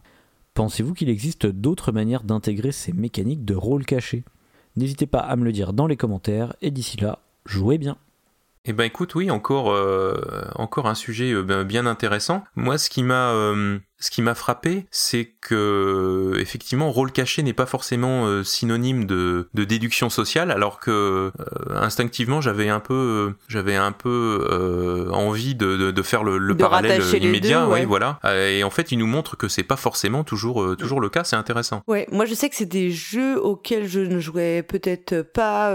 Y a, enfin, tu vois, c'est pas forcément mes jeux de prédilection, mais j'ai remarqué que j'y joue, enfin des jeux de rôle caché déduction sociale, donc c'est le truc le plus évident, j'y joue beaucoup plus qu'avant. Mhm. Et notamment parce que je trouve que c'est des jeux qui sont faciles à jouer quand t'es, entre guillemets, un peu, t'es plus de 5. Oui, tu vois, souvent, typiquement. Et euh, bah, quand on, nous on est en famille, bah, souvent on est voilà on est 7 donc euh, c'est euh, c'est très facile. Les règles, il y a quand même c'est assez intuitif souvent donc c'est Oui, accessible. Et moi je sais pas moi mes enfants ils adorent tous les trucs avec des rôles cachés donc effectivement Mhm. et, et y compris par exemple Mascarade. Nous on y a je l'ai on l'a découvert récemment et ça fait un carton. Ouais. Euh, alors je te parle pas de forcément ouais du loup-garou. Les loups-garous, nous c'est plus loup-garou pour une nuit qui, qui cartonne à la maison aussi, mais Oui, parce que moi, les, les, les loups-garous, euh, j'en étais euh, vite dégoûté. Par contre, celui auquel j'ai joué euh, assez euh, récemment, on va dire, et qui revient euh, régulièrement sur la table, c'est Time Bomb. ouais aussi qui est dans le même euh, ouais. parce ouais. que ça, voilà, ça tourne très très vite. euh, les règles sont vraiment, sont vraiment euh, simples. Tout est dans euh, le, le bluff euh, des joueurs, la communication entre les joueurs autour de la table. Et il y a toujours, toujours une, une bonne ambiance. Il a aussi cité Link, qui est plus un party game, donc comme il le dit, qui est vraiment un jeu excellent. Ouais. Et When I Dream aussi, ouais. Alors, euh, enfin, Link, c'est un jeu très bizarre. hein. Euh, moi, je trouve qu'il est assez original. Il ressemble pas. Enfin, ça peut tellement partir dans des directions incroyables que ça te fait toujours des parties Mhm. mémorables. Et puis, j'ai récemment joué à un jeu où il y a cette dimension de rôle caché. C'est Battlestar Galactica. Je ne sais pas si t'as. Ah, ouais. Voilà, parce que j'ai eu la chance en fait de, de voir Cyrus en vrai. Waouh, je sais là où tout le monde m'envie. et euh, ça faisait longtemps qu'on avait, euh, enfin, que j'avais très envie de découvrir le jeu. Et, et donc, on a pu faire une partie dans les meilleures conditions parce qu'on était à 5 joueurs, 5 joueurs et joueuses. ouais. Et euh, bah, il y a, alors c'est un jeu qui ressemble un peu au. Bah, c'est un, jeu- un jeu quand même à l'américaine, donc on retrouve la patte de FFG, c'est-à-dire le côté ce qu'on retrouve dans les Mhm. jeux un peu comme les jeux de dans l'univers de Cthulhu, où on a des choses à faire ensemble, etc. pour euh, lutter contre le contre le cours du jeu. Ouais. Donc ça c'est quelque chose de avec cette dimension de rôle caché qui en plus change en cours de partie, puisque on a euh, potentiellement on va avoir des traîtres en fait dans, dans l'équipage qui vont se révéler, soit bah, qui le sont dès le début de la partie ou qui peuvent se révéler en cours de partie. Et oui, qui, sauront, qui sauront s'ils sont euh, des, des, des, silons euh, à mi-partie ou. Et donc, tu as aussi cette dimension rôle caché, et euh, dans un type de jeu qui est encore différent, parce que c'est pas du party game, c'est pas vraiment un jeu narratif, c'est pas non plus un jeu de déduction sociale, c'est encore un autre type de jeu, quoi. Et alors, franchement, moi, j'ai adoré la partie, donc euh, je trouvais ça vraiment très bon. Bah du coup là c'est moi qui suis envieux parce que j'ai jamais eu l'occasion d'y d'y mais euh, je pense que ça me ça me tend très bien Ouais. notamment parce que l'univers me parle hein, j'avais vraiment adoré la, la série Oui, alors que moi, pas du tout. Moi, j'ai pas du tout, j'ai pas du tout aimé la série. J'ai pas du tout réussi à regarder jusqu'à. Enfin, j'ai dû m'arrêter au bout de quelques épisodes. Et là, de toute façon, il, il va aussi ressortir pour les fans de Cthulhu dans un. euh, oui il est rethématisé là euh, dans un univers Cthulhu. alors je ne sais plus comment je ne sais plus s'il y a déjà un titre français L'insondable. l'insondable voilà me semble-t-il, et ça se passera dans un bateau. Avec des profonds euh, hybrides qui essayent de monter à bord, si j'ai bien. c'est ça oui c'est ça c'est ce que j'ai lu aussi Donc voilà. bon si on faisait une si on faisait une petite pause musicale là. Oui. Alors, mais c'est pas toi qui vas chanter du coup. non non c'est non c'est pas moi c'est pas moi Parce qu'on t'avait entendu chanter dans Meeple Aventure. On sait que tu chantes très très bien. Oui, oui, oui, je, je, je chante avec plaisir, mais écoute, on, on a un artiste, euh, un artiste accompli dans le, dans l'équipe de, de Proxy Jeux, Oui. donc autant, euh, autant lui laisser la place. On écoute donc Dédé.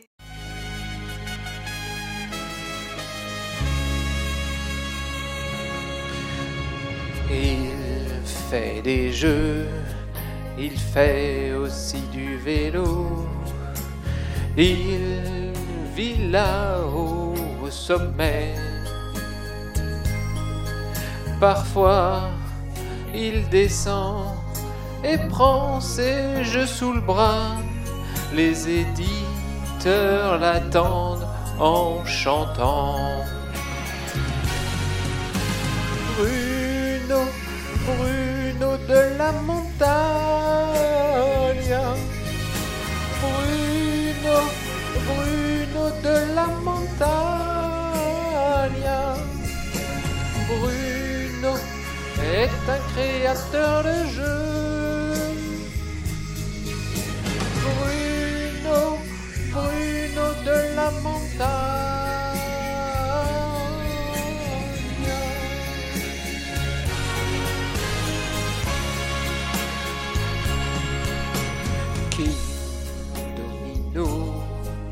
Abyss Nagaraja font partie de ses créations. Sobek, Emo, Raptor, Jurassic Snack amuse toute la famille. Bruno, Bruno de la montagne.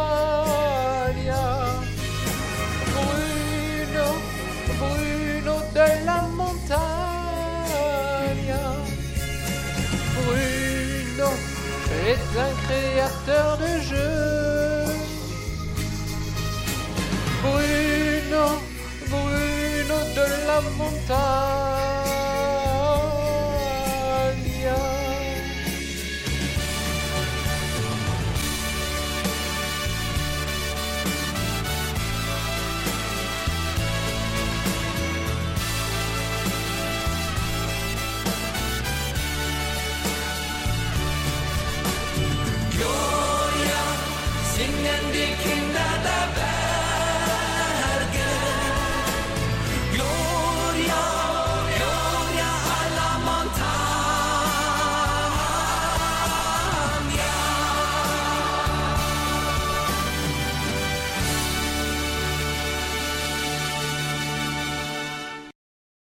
Bon bah moi ce, ce titre euh, là que Dédé a repris, il me dit quelque chose. Alors moi pas du tout, dis éclaire-moi. Il me dit quelque chose parce que c'est un, un, un tube entre guillemets d'un groupe qui s'appelle les Kastelruther Spatzen. Ça ne s'invente pas comme nous.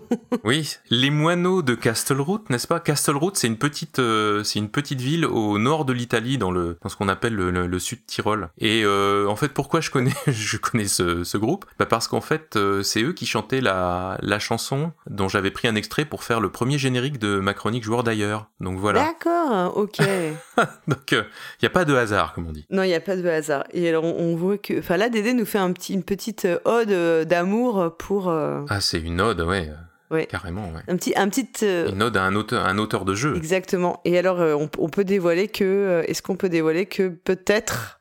On- Je sais Peut-être. pas si on peut le dire, ouais, peut-être. Ah, peut-être. Peut-être y a-t-il, euh, y a-t-il un, comment dire, un peu de teasing là-dedans. Peut-être y a-t-il euh, anguille sous roche, comme on dit. Voilà, exactement. Ou baleine sous gravillon, selon votre obédience. Ou crevette sous caillou, suivant. euh, Je pense qu'on va- on peut en créer plein comme ça. on peut en créer plein. Alors, après les montagnes, eh ben, on va partir dans une, une ville, une ville qui inspire les, les auteurs et autrices de jeux. Ouais. Et on va suivre donc les pérégrinations de Lana et Drew. Oui. Où nous emmène-t-il ce mois-ci? Allez, on écoute ça.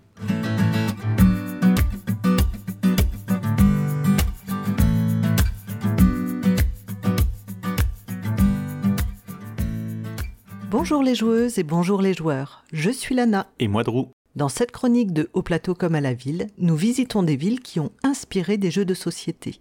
Ce mois-ci, on reste au soleil, dans une ville dont l'histoire est forte, qui a été sous différentes influences, une capitale européenne, point de départ de nombreuses explorations maritimes. Vous l'avez? C'est Lisbonne, non Drew, pas la coéquipière du mentaliste. Lisbonne est la capitale du Portugal et compte environ 850 000 habitants intramuros. Elle est idéalement placée sur la côte de l'océan Atlantique et a été la cible de nombreuses conquêtes et invasions. D'abord romaine, elle est ensuite passée au 8e siècle aux mains des musulmans, les morts, puis à celle des chrétiens au 12e siècle. Il reste des traces de ces différentes influences en fonction des quartiers. Commençons notre tour de la ville par le plus vieux quartier, l'Alfama. On y trouve des ruines de théâtre antique, des ruelles médiévales et le château de la ville, le château Saint-Georges. C'est un château dont le mur d'enceinte date de la fin de l'époque romaine. Il a ensuite été fortifié par les morts, puis modifié au XIIe siècle par ses derniers occupants. C'est donc au final un château de type médiéval, avec des créneaux et un chemin de garde. Dans le jeu Au Castello de Sao George de 2010, chaque joueur représente un prétendant d'une de ces périodes, la période romaine, mort ou chrétienne. Par du placement et déplacement de son personnage dans le dit château, le joueur va récupérer des trophées pour être reconnu comme le châtelain officiel. Lisbonne devient la capitale du pays en 1255 en remplaçant Coimbra. Mais ça, c'est un autre jeu. Et le château Saint-Georges devient le palais royal du Portugal jusqu'au XVIe siècle. Oui, royal, car le Portugal est resté longtemps une monarchie, de 1139 à 1910. C'est dans ce thème qu'est le petit jeu de pli Reis des Portugal, roi du Portugal, de 2014. Il se joue en trois manches. À chacune d'entre elles, une des dynasties représentées sera l'atout. Les cartes ont également des capacités qui peuvent être activées en fonction de la profondeur qu'on souhaite donner au jeu. Continuons à nous promener dans le quartier de l'Alfama.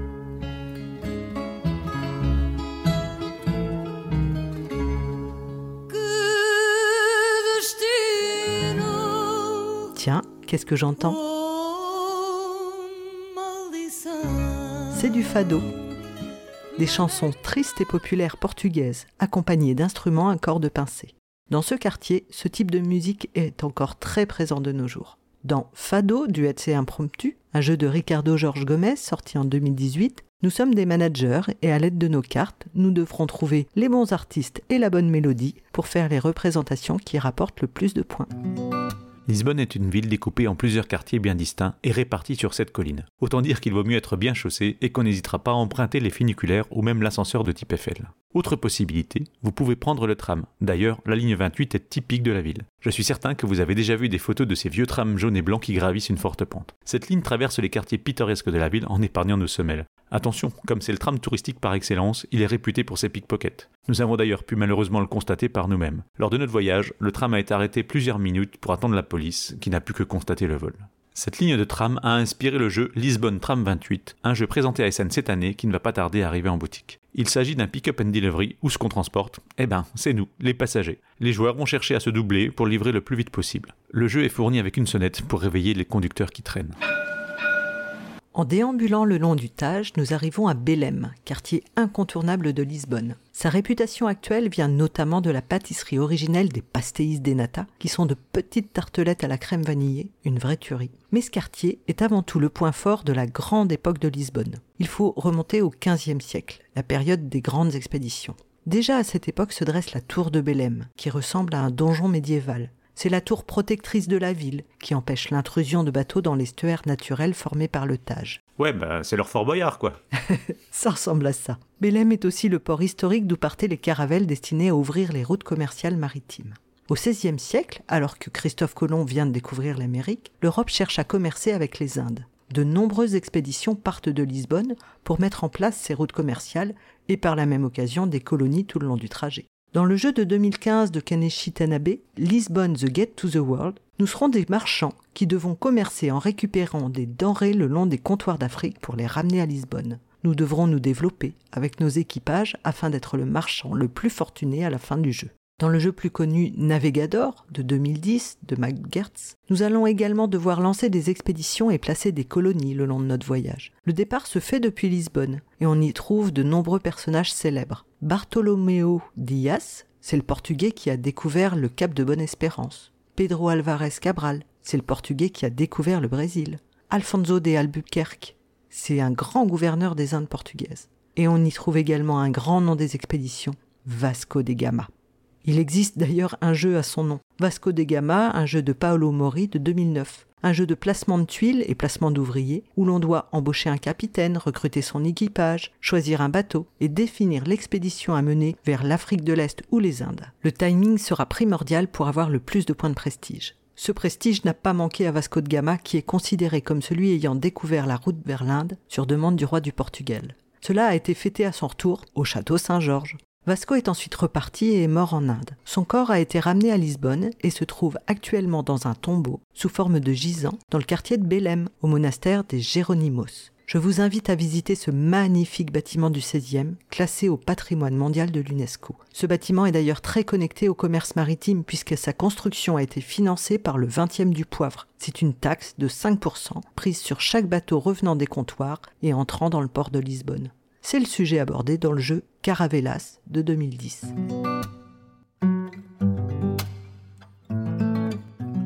Il n'en est fait que peu mention avant, mais à partir du XVIe siècle, on recense de nombreux séismes à Lisbonne. Ils ont provoqué de nombreux morts et la destruction plus ou moins forte de la ville. Le plus fort d'entre eux a eu lieu le 1er novembre 1755.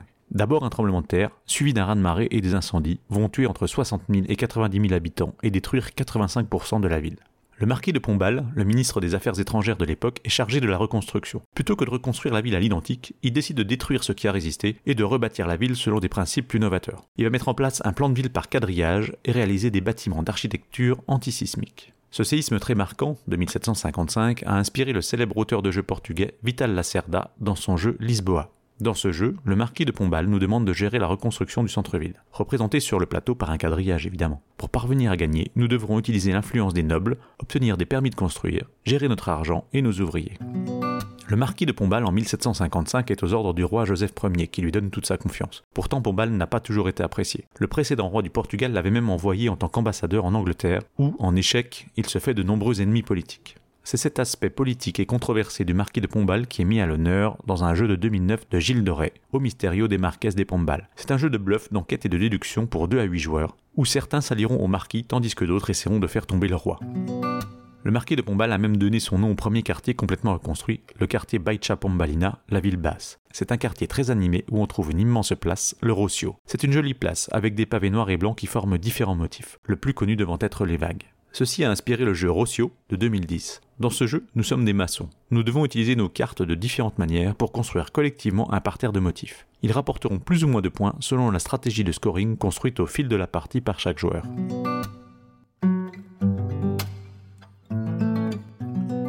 Il y a de nombreux musées dans la capitale portugaise. Le musée du fado, des voitures, de l'art populaire, du théâtre, des marionnettes et tant d'autres. Il y en a un que je vous conseille, c'est celui des Azuleros. Vous savez, les petits carreaux de mosaïque que l'on retrouve dans le célèbre jeu Azul. Cet apparat pour les façades, initialement introduit par les morts, a été privilégié sur décision de Pombal pour lutter contre les incendies suite à l'énorme séisme de 1755. Azul a maintenant quatre stand-alone. Dans le premier, ce sont les carreaux carrés classiques qui sont la base de ce jeu de pose de tuiles. À noter que le deuxième opus concerne Sintra, une ville de la région de Lisbonne où l'on trouve de nombreux palais. Le musée de l'Azuleros se trouve à l'est de Lisbonne, mais on peut en voir sur de nombreuses façades de la ville. On peut notamment citer le palais des marquis de Frontera du XVIIe siècle qui en a de remarquables. Le palais est situé au nord de la ville dans le quartier Benfica. Ah, mais Benfica, c'est pas un nom de club de foot? Si, justement, et les Lisboètes ne sont pas peu fiers de ce club. On trouve des jeux simples et populaires pour lui faire honneur à l'instar de Subuteo SL Benfica. C'est un jeu de pichenette sur un plateau terrain de foot. Un quiz sur le club, super thématique quiz Benfica, ou un petit jeu de course où il vous faudra beaucoup de chance, Rogo Casas de Benfica, et je vous fais grâce du Monopoly dédié. Pendant notre balade dans cette magnifique ville, n'oublions pas de prendre un bon repas. Et c'est chose aisée à Lisbonne où la gastronomie est excellente. Que vous soyez amateur de poisson, de viande, de fromage, de dessert, de vin, vous trouverez forcément votre bonheur. Vous pouvez par exemple vous rendre au Time Out Market ou, comme dans le jeu Mercado de Lisboa de Vital Lacerda, vous pourrez trouver des denrées fraîches et des lieux de restauration qui contenteront les clients. Si vous préférez vous installer dans un café pour boire un verre, pensez au célèbre poète lisboète qui est Fernando Pessoa. Il y a passé beaucoup de temps. Cet homme est né en 1888 et mort en 1935. Pendant sa courte vie, cet artiste a écrit pas moins de 27 500 textes dans différentes langues, dont l'anglais. Il est reconnu aujourd'hui comme l'un des meilleurs écrivains portugais, voire mondiaux, et pourtant sa vie paraît compliquée. Il souffre très jeune de la perte de son père et son frère, puis d'une demi-sœur peu de temps après. Le remariage de sa mère l'amène à vivre toute son enfance en Afrique du Sud. C'est là, dès l'âge de 13 ans, qu'il va développer ses talents d'écriture ainsi que les nombreuses personnalités à qui il attribue ses écrits. Il signe ses œuvres avec différents noms en fonction des sujets traités. Tous ces hommes qui vivent en lui Pessoa les appelle ses hétéronymes. Psychologiquement, c'est compliqué. L'auteur avouera lui-même avoir déjà écrit en transe parfois des heures entières sans s'arrêter. Sa vie se termine à 47 ans à cause d'un alcoolisme trop important. Le jeu Pessoa n'a pas pu être présenté à Essen cette année, mais devrait être jouable à Cannes l'année prochaine. Il reflète parfaitement cette personnalité torturée. À notre tour, nous jouerons un des nombreux hétéronymes créés par Pessoa et nous pourrons alors prendre possession du corps de Pessoa lui-même pour effectuer d'autres actions en attendant d'être délogés par un autre joueur ou un autre hétéronyme. Sur le plateau, nous pourrons chercher de l'inspiration dans les différents cafés, sous forme de cartes. Celles-ci nous aideront à rédiger des œuvres littéraires sur la place Rossio et nous aurons aussi la possibilité d'aller à la librairie pour augmenter notre influence et suivre différents courants littéraires. C'est intriguant comme jeu. Bon, nous avons bien bu et bien mangé, il est temps de rentrer. Nous espérons que cette nouvelle promenade ludique vous aura autant donné envie de jouer que de visiter Lisbonne. Quant à nous, on reprend la route et notre sac de jeu pour vous emmener bientôt dans une autre destination. Rendez-vous dans deux mois et en attendant, Jouez bien.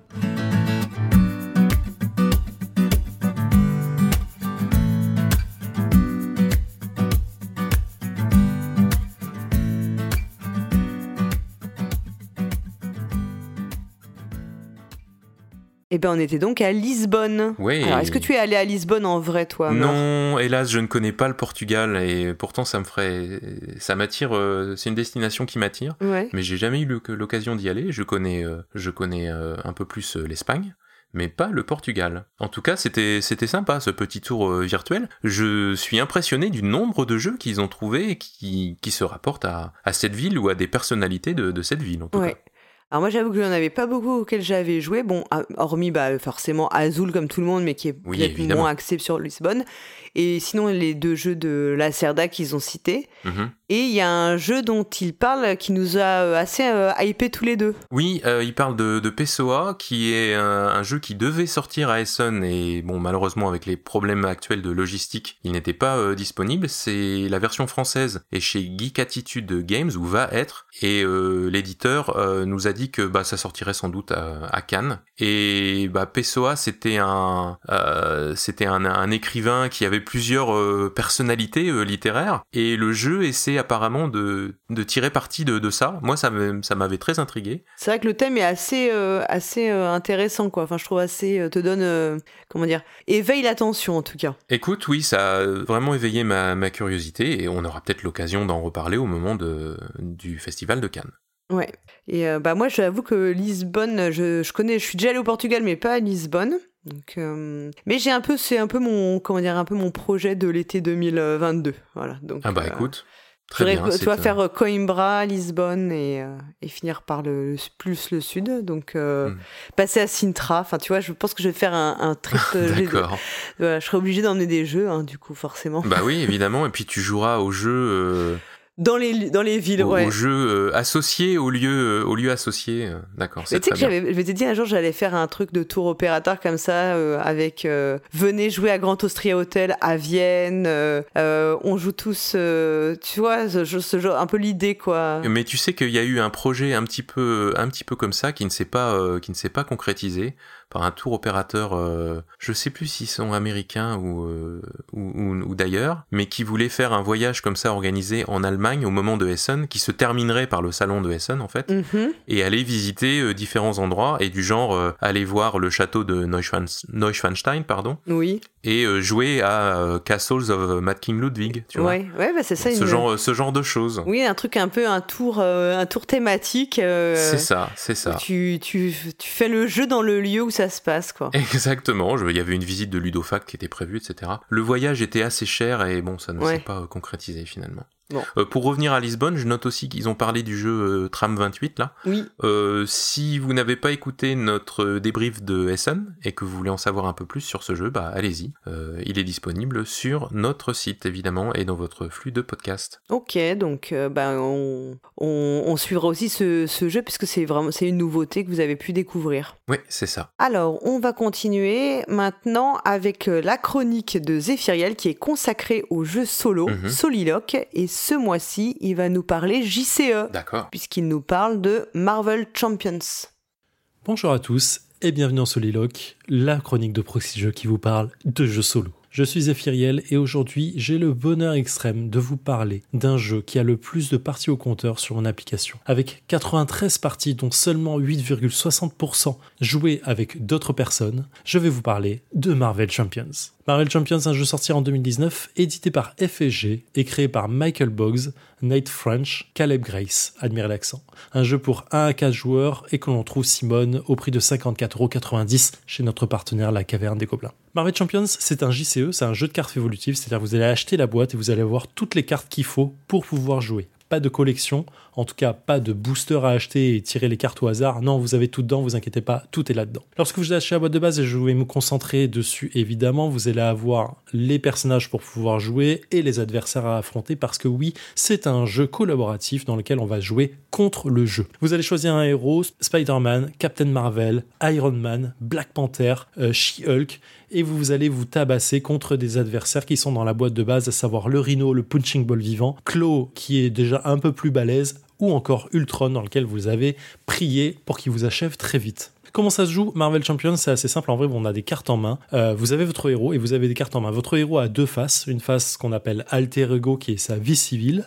et une carte de héros qui est de l'autre côté, qui est sa carte quand il est transformé bah, en héros. Vous le devinez. À partir de là, il y a plusieurs stats. Il y a une stat de euh, lorsqu'on est en Alter Ego qui va vous permettre de ré- récupérer des points de vie, et un héros, vous avez des stats qui vont vous permettre d'avoir une défense, une valeur d'attaque et une valeur de contrôle. La valeur de défense va vous défendre contre les points de dégâts que vous allez prendre bien évidemment. La valeur d'attaque c'est ce que vous allez mettre comme dégâts aux ennemis en général, et la valeur de contrôle est une des plus intéressantes qui va vous permettre de contrôler les menaces et les intrigues ennemies. Comment ça se passe? C'est assez simple. À votre tour, vous allez avoir des cartes en main. Le nombre de cartes en main va dépendre du héros que vous avez, et encore si, vous êtes en face de alter ego ou de héros. Et vous allez pouvoir les jouer pour un certain coût. Le coût, c'est le nombre de cartes, grosso modo, que vous allez défausser chaque tour pour pouvoir jouer une carte. Donc en fait, votre main va tourner de façon assez rapide dans le jeu. Vous allez jouer plusieurs cartes, des capacités, des équipements, des pouvoirs, de la magie, euh, des, des coups de héros, de la récupération de points de vie. Il y a tout un tas de cartes, bien évidemment, dans ce genre de jeu. Et vous allez mettre des coups à votre adversaire. L'adversaire, lui, a un certain nombre de points de vie, et euh, parfois même de la défense.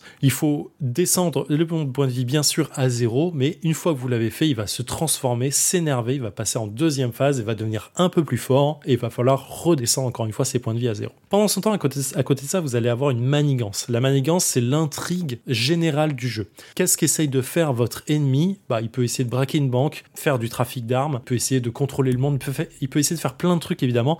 Et là, vous allez essayer à chaque fois de gérer la manigance qui est posée, la menace qui est posée sur la manigance et la retirer à chaque tour. Si la menace sur cette manigance arrive à un certain seuil, vous perdez la partie. En général, ça se passe, ça se fait comme ça. Le méchant a aussi un deck de son côté qui va piocher au fur et à mesure. Vous allez piocher pour lui et vous allez révéler des sbires ennemis, euh, des compétences supplémentaires, des attaques, des traîtrises, plein de choses différentes qui vont rythmer votre, votre jeu au fur et à mesure de la partie. Grosso modo, c'est assez simple. Dans l'idée, en vrai, à part les cartes en main et les différentes combos qu'on va, va avoir, savoir quelle carte jouer dans quel sens pour synergiser au maximum votre deck, le jeu est vraiment simple d'accès. Les ennemis que vous affrontez ont différents pouvoirs, ont différentes techniques, vont mettre des claques plus ou moins fortes, vont gérer la manigance plus ou moins rapidement, vont cracher du sbire à tout va. Ça va vraiment dépendre de l'adversaire que vous avez en face de vous. La boîte de base a trois adversaires, des niveaux de difficulté de normal à expert bien évidemment. Et rien qu'avec ça, vous avez de quoi faire des je vais pas dire des centaines, mais au moins des bonnes dizaines de parties et de vous rincer la gueule avec les différents héros. Sachant que vos héros ont plusieurs phases de deck. Vous avez dans votre deck de héros le deck du héros en tant que tel. Si vous jouez Spider-Man, vous avez un certain nombre de cartes qui correspondent à Spider-Man. Et à côté de ça, vous pouvez rajouter des archétypes, soit justice, commandement, protection, agressif, qui vont mélanger votre deck et vont lui donner une forme plus ou moins différente. Alors jusque là, vous allez me dire, ok, c'est assez simple en vrai, mais qu'est-ce que ça donne en sensation de jeu? Eh ben, c'est une excellente question et je vous remercie de la poser. La sensation de jeu sur Marvel Champions merveilleuse. En vrai, c'est un de mes jeux de cartes préférés en JCE. J'ai jamais pris un pied aussi fort en jeu euh, sur un jeu de cartes euh, évolutif. La sensation de comics, elle est là. L'intrigue est là. Il y a une véritable histoire qui va changer suivant euh, le vilain que vous allez affronter l'intrigue est évolutive. Suivant les vilains, l'intrigue peut se passer en 1, 2, 3 étapes, ce qui va changer vraiment la façon de jouer avec, euh, avec le méchant. Parfois, vous n'allez pas passer à l'étape supplé- supplémentaire tout de suite, vous allez attendre d'avoir une meilleure main pour pouvoir frapper le plus fort juste après. Euh, votre héros aussi va changer votre style de jeu. Sur les premiers héros type Spider-Man, Captain Marvel, les dégâts sont un peu similaires, la façon de jouer est un peu similaire, c'est très frontal. Mais dès qu'on arrive sur les héros qui sont euh, en booster, Captain America, Thor, Gamora pour, les, pour une des dernières qui est sortie, la façon de jouer est complètement différente. Elle est vraiment évolutive. Vous allez apprécier différemment le jeu et vous allez avoir des adversaires en face qui vont aussi eux évoluer parce qu'on a d'autres decks qui sont sortis, le bouffon vert, les démolisseurs. Euh, il y a des campagnes avec le crâne rouge, il y a des campagnes avec Thanos qui vient de sortir qui est absolument affolante. Et en fait, tout ça, ça va mélanger votre jeu et bien entendu, comme vous pouvez faire de la construction deck ad vitam, bah vous n'avez jamais fini de faire le jeu. Donc la sensation de d'être dans un comics, c'est-à-dire d'avoir des phases très contrôle dans lesquelles vous allez pouvoir essayer de contrôler ce qui se passe, reprendre votre souffle, passer en héros, tout ça, ça, donne un aspect vraiment fou du jeu. Et quand vous passez à l'attaque, bam, vous comptez à, mettre un punch, à tuer un sbire, à en tuer un deuxième, à contrôler la menace qui se passe en même temps, puis mettre un coup à l'adversaire. Tout ça en solo, ça prend une dimension assez folle, bien que le jeu solo soit difficile sur certains héros à jouer. Thor, par exemple, est un héros, à mon sens, qui doit être joué en coopératif avec d'autres joueurs autour de vous parce qu'il va pouvoir puncher plus facilement les sbires, sachant qu'en plusieurs, on peut se protéger et taper les autres. Mais surtout, il y a une dynamique de héros qui va se créer à plusieurs. Mais bon, on est là pour parler solo ou pas? Oui, on est là pour parler solo. Donc, le solo prend une forme différente parce qu'il est très concentré sur soi. On a vraiment l'impression d'être uniquement seul contre le jeu, et c'est le cas, hein, bien évidemment, parce qu'on y joue seul. Mais cette sensation de dramatique à un moment de la partie où vous avez plus de ressources, plus beaucoup de points de vie, et vous avez plus beaucoup de cartes extrêmement forte dans votre deck que vous allez piocher et d'un seul coup vous retournez la situation parce que vous piochez la carte qui fait assez de dégâts pour mettre le vilain à mal et d'un seul coup repartir d'un second souffle lorsque lui devra reprendre son souffle justement parce que vous avez géré la manigance correctement, mis 4, 4 points de dégâts, vous êtes passé en phase 2, en phase 2 ça devient dramatique, il faut reprendre du souffle, ainsi de suite. Je trouve qu'il y a une combinaison de jeu qui est vraiment folle et qui donne une sensation de, de drama en permanence. Je me souviens de certaines parties avec Venom notamment où lorsque j'étais sûr de gagner sur la dernière phase, il restait 4 points de vie à la adversaire, je lui mets 3 points de dégâts, il lui en reste un, il me reste un point de vie, boum, j'ai mon Némésis qui apparaît, j'ai trop de choses à gérer d'un coup, je reviens, je me recame, je regère la situation, je repars en contrôle, bam, et je réattaque, et là je donne tout d'un coup, et c'est euh, le baroud d'honneur, et bim, c'est gagné. C'est vraiment des sensations qui sont affolantes. Autant il y a des parties où le jeu vous roule dessus et vous avez l'impression de ne pas avoir eu une bonne main, c'est l'apanage des, des jeux de cartes, j'ai envie de dire, quand il y a une mauvaise sortie, il y a une mauvaise sortie. Mais quand vous avez un deck assez bien curvé pour rentrer dans les, dans les anglicismes. C'est-à-dire qu'il sort correctement et qu'à chaque tour, vous avez de quoi contrôler votre deck, poser correctement, placer votre jeu et ensuite rentrer dans le lard. C'est un vrai bonheur. Les decks absolument à jouer, selon moi, Captain America est un must-have, Black Widow est sûrement un des meilleurs decks du monde, et Gamora fait le café en même temps, il n'y a aucun problème avec ça. Marvel Champions, vraiment, si vous aimez un tout petit peu les comics, si vous y comprenez quelque chose, même sans y comprendre vraiment les intrigues, mais si vous aimez cette ambiance-là et si vous aimez les jeux de cartes, c'est un must to have. En solo, c'est un putain de plaisir à jouer et je vous assure que vous allez en prendre. En multi, c'est aussi du bonheur, bien que le jeu soit d'un seul coup trop dur par moment, mais vraiment pour 55 balles, vous allez vous éclater pendant des dizaines de parties, ne serait-ce qu'avec la boîte de base. Et quand vous voudrez acheter un petit deck à côté à 15 balles, là vous renouvelez votre expérience de jeu, mais pour euh, des dizaines de parties à chaque fois, c'est un vrai bonheur. Les campagnes sont super bien rythmées, les histoires sont merdiques, on va pas se cacher, mais franchement, le bonheur de sortir de nouveaux decks, d'avoir des, combinaisons et des méta de jeu qui changent à chaque nouveau deck ou à chaque nouveau méchant, il n'y a rien de mieux pour moi, c'est un vrai bonheur. Voilà, Marvel Champions, vous l'aurez compris, c'est un jeu que je kiffe au maximum. Le jeu vous en donne beaucoup, il a beaucoup d'amour et beaucoup de claques à vous donner. C'est un jeu qui vous donne un rythme fou en termes de construction de deck, en termes de, de synergie de deck, c'est vraiment fou. Une fois que vous avez fini Marvel Champions, vous êtes OP pour passer à Magic, hein, j'ai envie de dire. Voilà, c'est tout pour moi ce mois-ci éclatez-vous, jouez bien, prenez soin de vous, des bises, ciao Alors merci Zéphiriel, euh, Marvel Champions, il me semble qu'on en a parlé il y a pas très très longtemps dans un T'as joué à quoi? Je crois que c'était Fan Noël qui l'avait oui, présenté. qui avait euh, parlé euh, effectivement du jeu.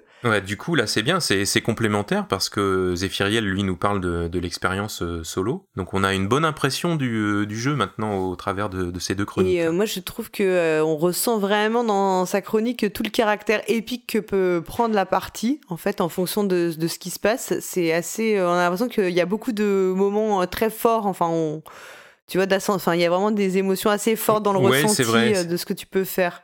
C'est vrai, et, et euh, Zéphiriel nous l'a bien fait euh, ressentir. Il était vraiment euh, très enthousiaste euh, vis-à-vis de, de cet aspect. Ah bah, je crois qu'il a dit, il a dit quasiment 100 parties hein, donc, au compteur. C'est Oui.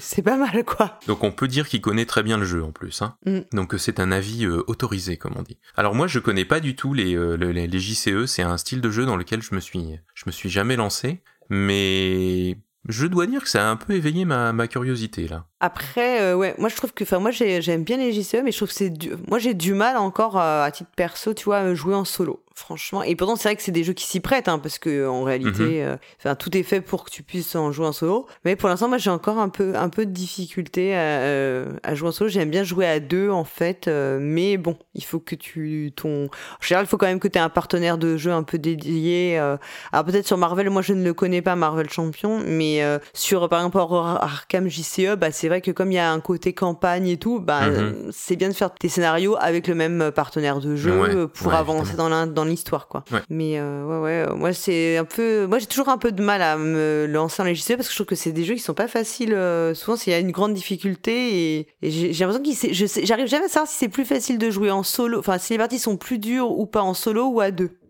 Forcément, à deux, tu dédoubles, t'es censé dédoubler la difficulté. Mais bon, tes personnages peuvent se compléter. Donc, je, je sais pas trop. euh, ou alors, il faut jouer deux personnages, mais ça devient compliqué quand même. Mm. Ouais, je saurais, je saurais pas trop te dire. Encore une fois, euh, je, je me suis pas euh, lancé dans l'aventure JCE et je dois dire que les jeux en solo, je, je ne le fais que très très rarement. La plupart du temps, c'est pour appréhender un peu les, les règles d'un Mm. nouveau jeu, mais mais sans plus. J'ai rarement envie d'y euh, revenir euh, après. Ah bon, tu, tu feras pas la version solo de Rocketman? Non, je ne, Toujours, toujours je pas. ne, la, je ne la testerai pas. Ce n'est pas la peine.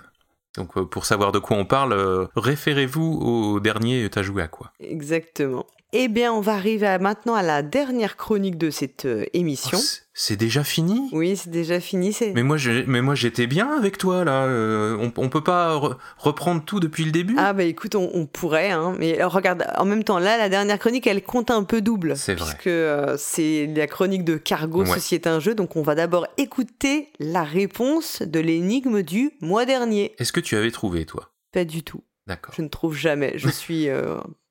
Je suis vraiment... Moi, je suis irrécupérable pour ce jeu. Elias, je vais te soumettre une énigme. Très inquiétante et troublante énigme que cette question. Désolé, je ne joue plus aux jeux de société depuis 5 ans. Si tu réussis, je te couvrirai d'or. Je suis prêt, allons-y, je me sens très en forme. On va s'amuser. Ceci est un jeu. Salut les joueuses et salut les joueurs, ici Cargo. Bienvenue à tous les amateurs de Million Dollar Baby et de Camping 3. Bienvenue aux adorateurs de Vivaldi et des musclés. Bienvenue aux adeptes de Breaking Bad et à ceux de Sous le Soleil. Ici, on aime tout et tout le monde. Ici, tout est bienveillant et chaleureux. Bienvenue dans un nouvel épisode de Ceci est un jeu. Cette chronique n'est pas une chronique comme les autres, c'est une chronique sur les jeux où vous, auditeurs, allez jouer. Car ceci est un jeu. Et comme c'est sans doute le premier épisode de quelqu'un, on commence par la règle.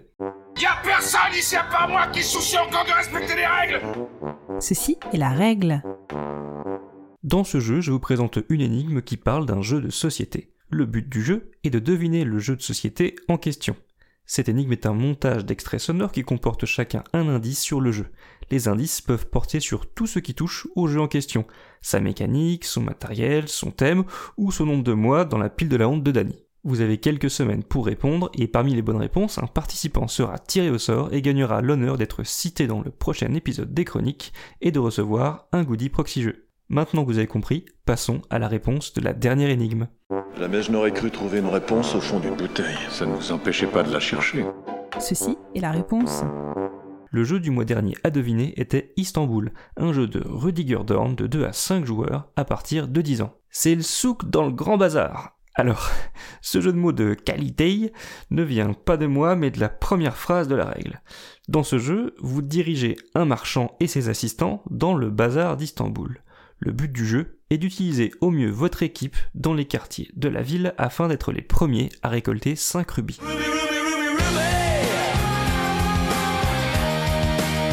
Le plateau est constitué de 16 grandes tuiles positionnées en carré de 4 tuiles par 4 tuiles. Vous possédez un marchand ainsi que ses 4 assistants.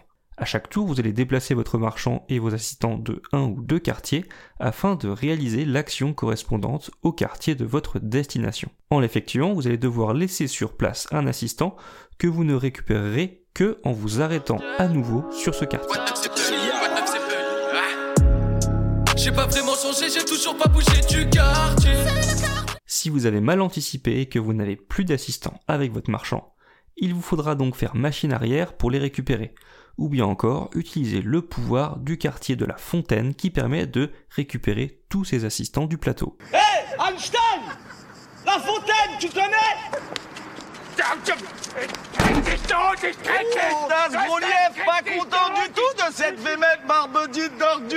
Alors cet indice était un double indice car non seulement il parle de la fontaine, mais également de la course en jeu car Istanbul est un jeu de course où vous devez parvenir à accumuler des rubis plus rapidement possible. Pour récupérer ces rubis, il y a plusieurs possibilités, comme récolter des ressources dans les entrepôts de tissus ou d'épices et les échanger dans le palais du sultan contre les fameux rubis. Mais attention, toutes les ressources doivent être stockées dans votre chariot, et il possède une limite à ne pas dépasser. Mais vous pouvez l'améliorer chez le fabricant de charrettes afin d'augmenter sa capacité contre des livres.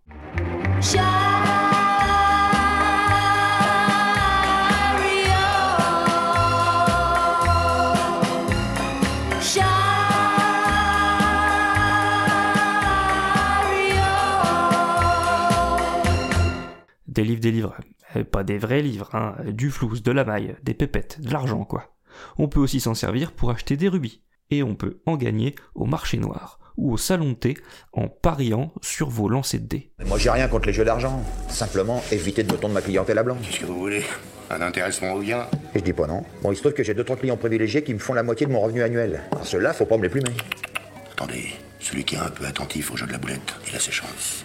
Je sais qui se balance du haut de la falaise aussi, si vous irez par là. Un membre de votre famille vous accompagne aussi au cours du jeu, et il vous permettra de réaliser des actions loin de la position de votre marchand et sans utiliser d'assistant. Cependant, si ce membre de votre famille croise la route d'un adversaire, il se retrouvera systématiquement en prison et attendra que vous veniez le libérer au poste de police.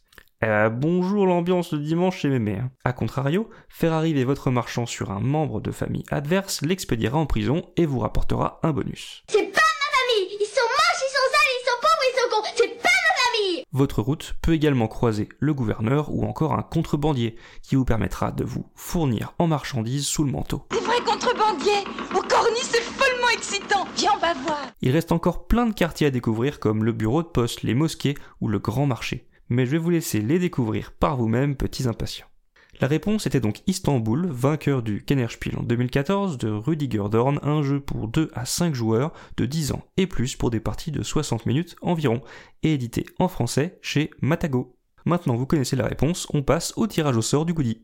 Donc la bonne réponse était Istanbul, Eh pourtant oui. jeu auquel j'ai déjà joué. Et donc on va faire le tirage au sort. On a reçu 10 bonnes réponses, je crois. hein. Oui, on a 10 bonnes réponses Eh bien, et donc on va qui ont été triées aléatoirement, donc pas Mhm. dans l'ordre à d'arrivée. Et ensuite toi tu vas me donner donc euh, un Absolument. chiffre de 1 à 10 et je révélerai ainsi le vainqueur ou la ou la vainqueuse. Alors, roulement de tambour. Et le numéro pour ce mois-ci, c'est le 4.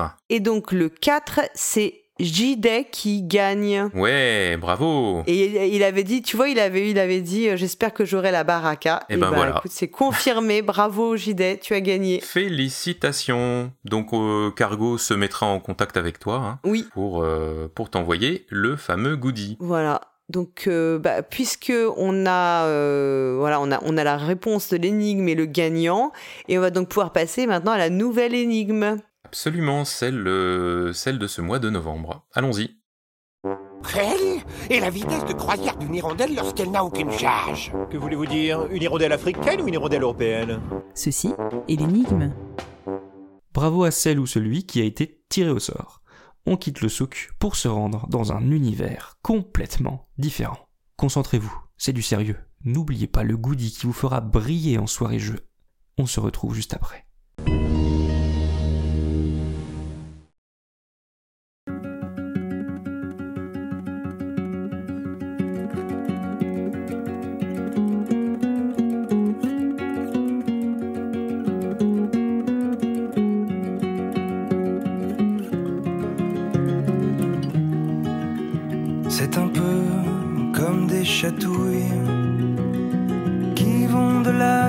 Aux pieds. les globules qui se dérouillent parce qu'on s'est enfin levé. Enzo, on est très profond là, hein? Vas-y, suce ton doigt. Ça c'est mon flingue et ça c'est mon dard D'abord soldat et après fêtard Ça c'est mon flingue et ça c'est mon dard D'abord soldat et après fêtard Qu'est-ce que vous avez à sourire comme des glands? Bah les gars sont contents du repas. Et comme c'est nous qui avons trouvé les champignons... Ah c'est où? On est tombé sur un coin. Il y avait qu'à se baisser. Et c'était quoi comme champignons au fait?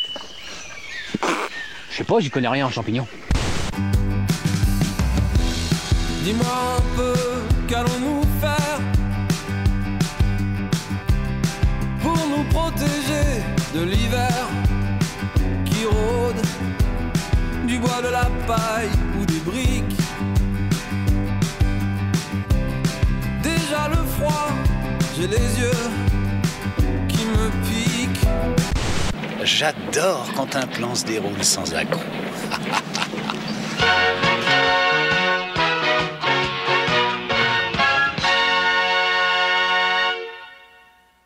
Et voilà, l'énigme est terminée. Vous pouvez réécouter autant de fois que vous voudrez en utilisant les timecodes de l'épisode. Et surtout, allez remplir le formulaire présent dans le billet du podcast pour tenter de remporter un formidable goodie proxy jeu. Rendez-vous sur proxy-jeu.fr à la page de ces chroniques. Vous y trouverez également les noms et les références des extraits. Vous avez jusqu'au vendredi 17 décembre 2021 environ pour me faire parvenir votre réponse. Alors je dis environ car en fonction de la date d'enregistrement, ça peut potentiellement être plus tard. Dans le doute, cliquez sur lien et répondez quand même. Le 17 décembre, bah c'est juste avant Noël, ça n'hésitez pas à m'envoyer des cadeaux via le service courrier de Proxy Jeux. Mais pas de champagne, hein, car les caisses de l'année dernière sont mystérieusement perdues. Quant à moi, je vous retrouve le mois prochain avec une nouvelle énigme, et d'ici là, jouez bien. C'est tout ce que j'avais à vous dire, maintenant vous pouvez remettre votre messe. Tu remballes ton matos et tes gugus, ou bien je débarque et je te mets une grosse raclée. Hasta la vista, baby. Alors, Hammer, est-ce que cette fois tu as trouvé? Eh bien oui, moi je crois que j'ai trouvé. Bravo. Et euh, je peux, je peux vous avouer que Cargo m'a confirmé que c'était la bonne réponse. D'accord. Voilà. Bon, donc tu vas pouvoir me le dire. Et ce n'est vas- pas Tichou, hein. Tichou c'était euh, Tichou c'était la réponse du mois dernier, donc ce n'est pas ça. Donc tu vas pouvoir me dire la bonne réponse à moi, comme ça je pourrais faire croire à Cargo que j'ai trouvé. Écoute, oui, euh, soumets une bonne réponse sous un, un pseudonyme adéquat, et puis. Bon bah écoute, la- l'émission touche à sa fin. eh bien, j'ai passé un excellent moment en ta compagnie, comme d'habitude. Donc on se dit, hein, le 20 euh, novembre 2022, on se retrouve à nouveau. Je note ça dans mon agenda sans problème. En visio, hein, puisque on n'est pas. euh, Moi, je suis à la tour Proxy Jeux pendant que toi, tu es dans notre euh, succursale allemande, donc. euh, Exactement, dans, dans nos bureaux à, à l'ét- à l'étranger. Évidemment, on se retrouvera euh, un peu avant ça Oui. pour notre prochaine chronique de C'est l'histoire d'un jeu. hein, sûr. on rassure les auditeurs. Toujours. Voilà, donc euh, c'est maintenant terminé pour ces chroniques 131. Que vous ayez aimé notre émission ou non, eh bien faites-le nous savoir, en laissant un commentaire bien sûr, sur le site podcast.proxy-jeu.fr, proxy avec un i et jeu avec un x, vous le savez. Vous trouverez sur le site toutes les informations sur les sujets que nous avons abordés pendant cette émission. Et puis vous pouvez également nous contacter sur Twitter, sur Facebook, sur euh, Instagram. Surtout parlez de nous autour de vous et puis venez nous rejoindre sur le Discord de Proxy Jeux. Alors, vous retrouverez bien sûr Proxy Jeux la semaine prochaine avec un nouvel épisode des Jeux du mois Oui. qui sera présenté, alors on le sait, par Cyrus Niepce Ok. et un ou une acolyte. Ouais, on ne sait pas encore euh, qui l'accompagnera. Très bien. Et puis forcément, on se retrouvera en décembre 2021 pour les chroniques 132. Mais j'espère bien. Et en attendant, Jouez bien.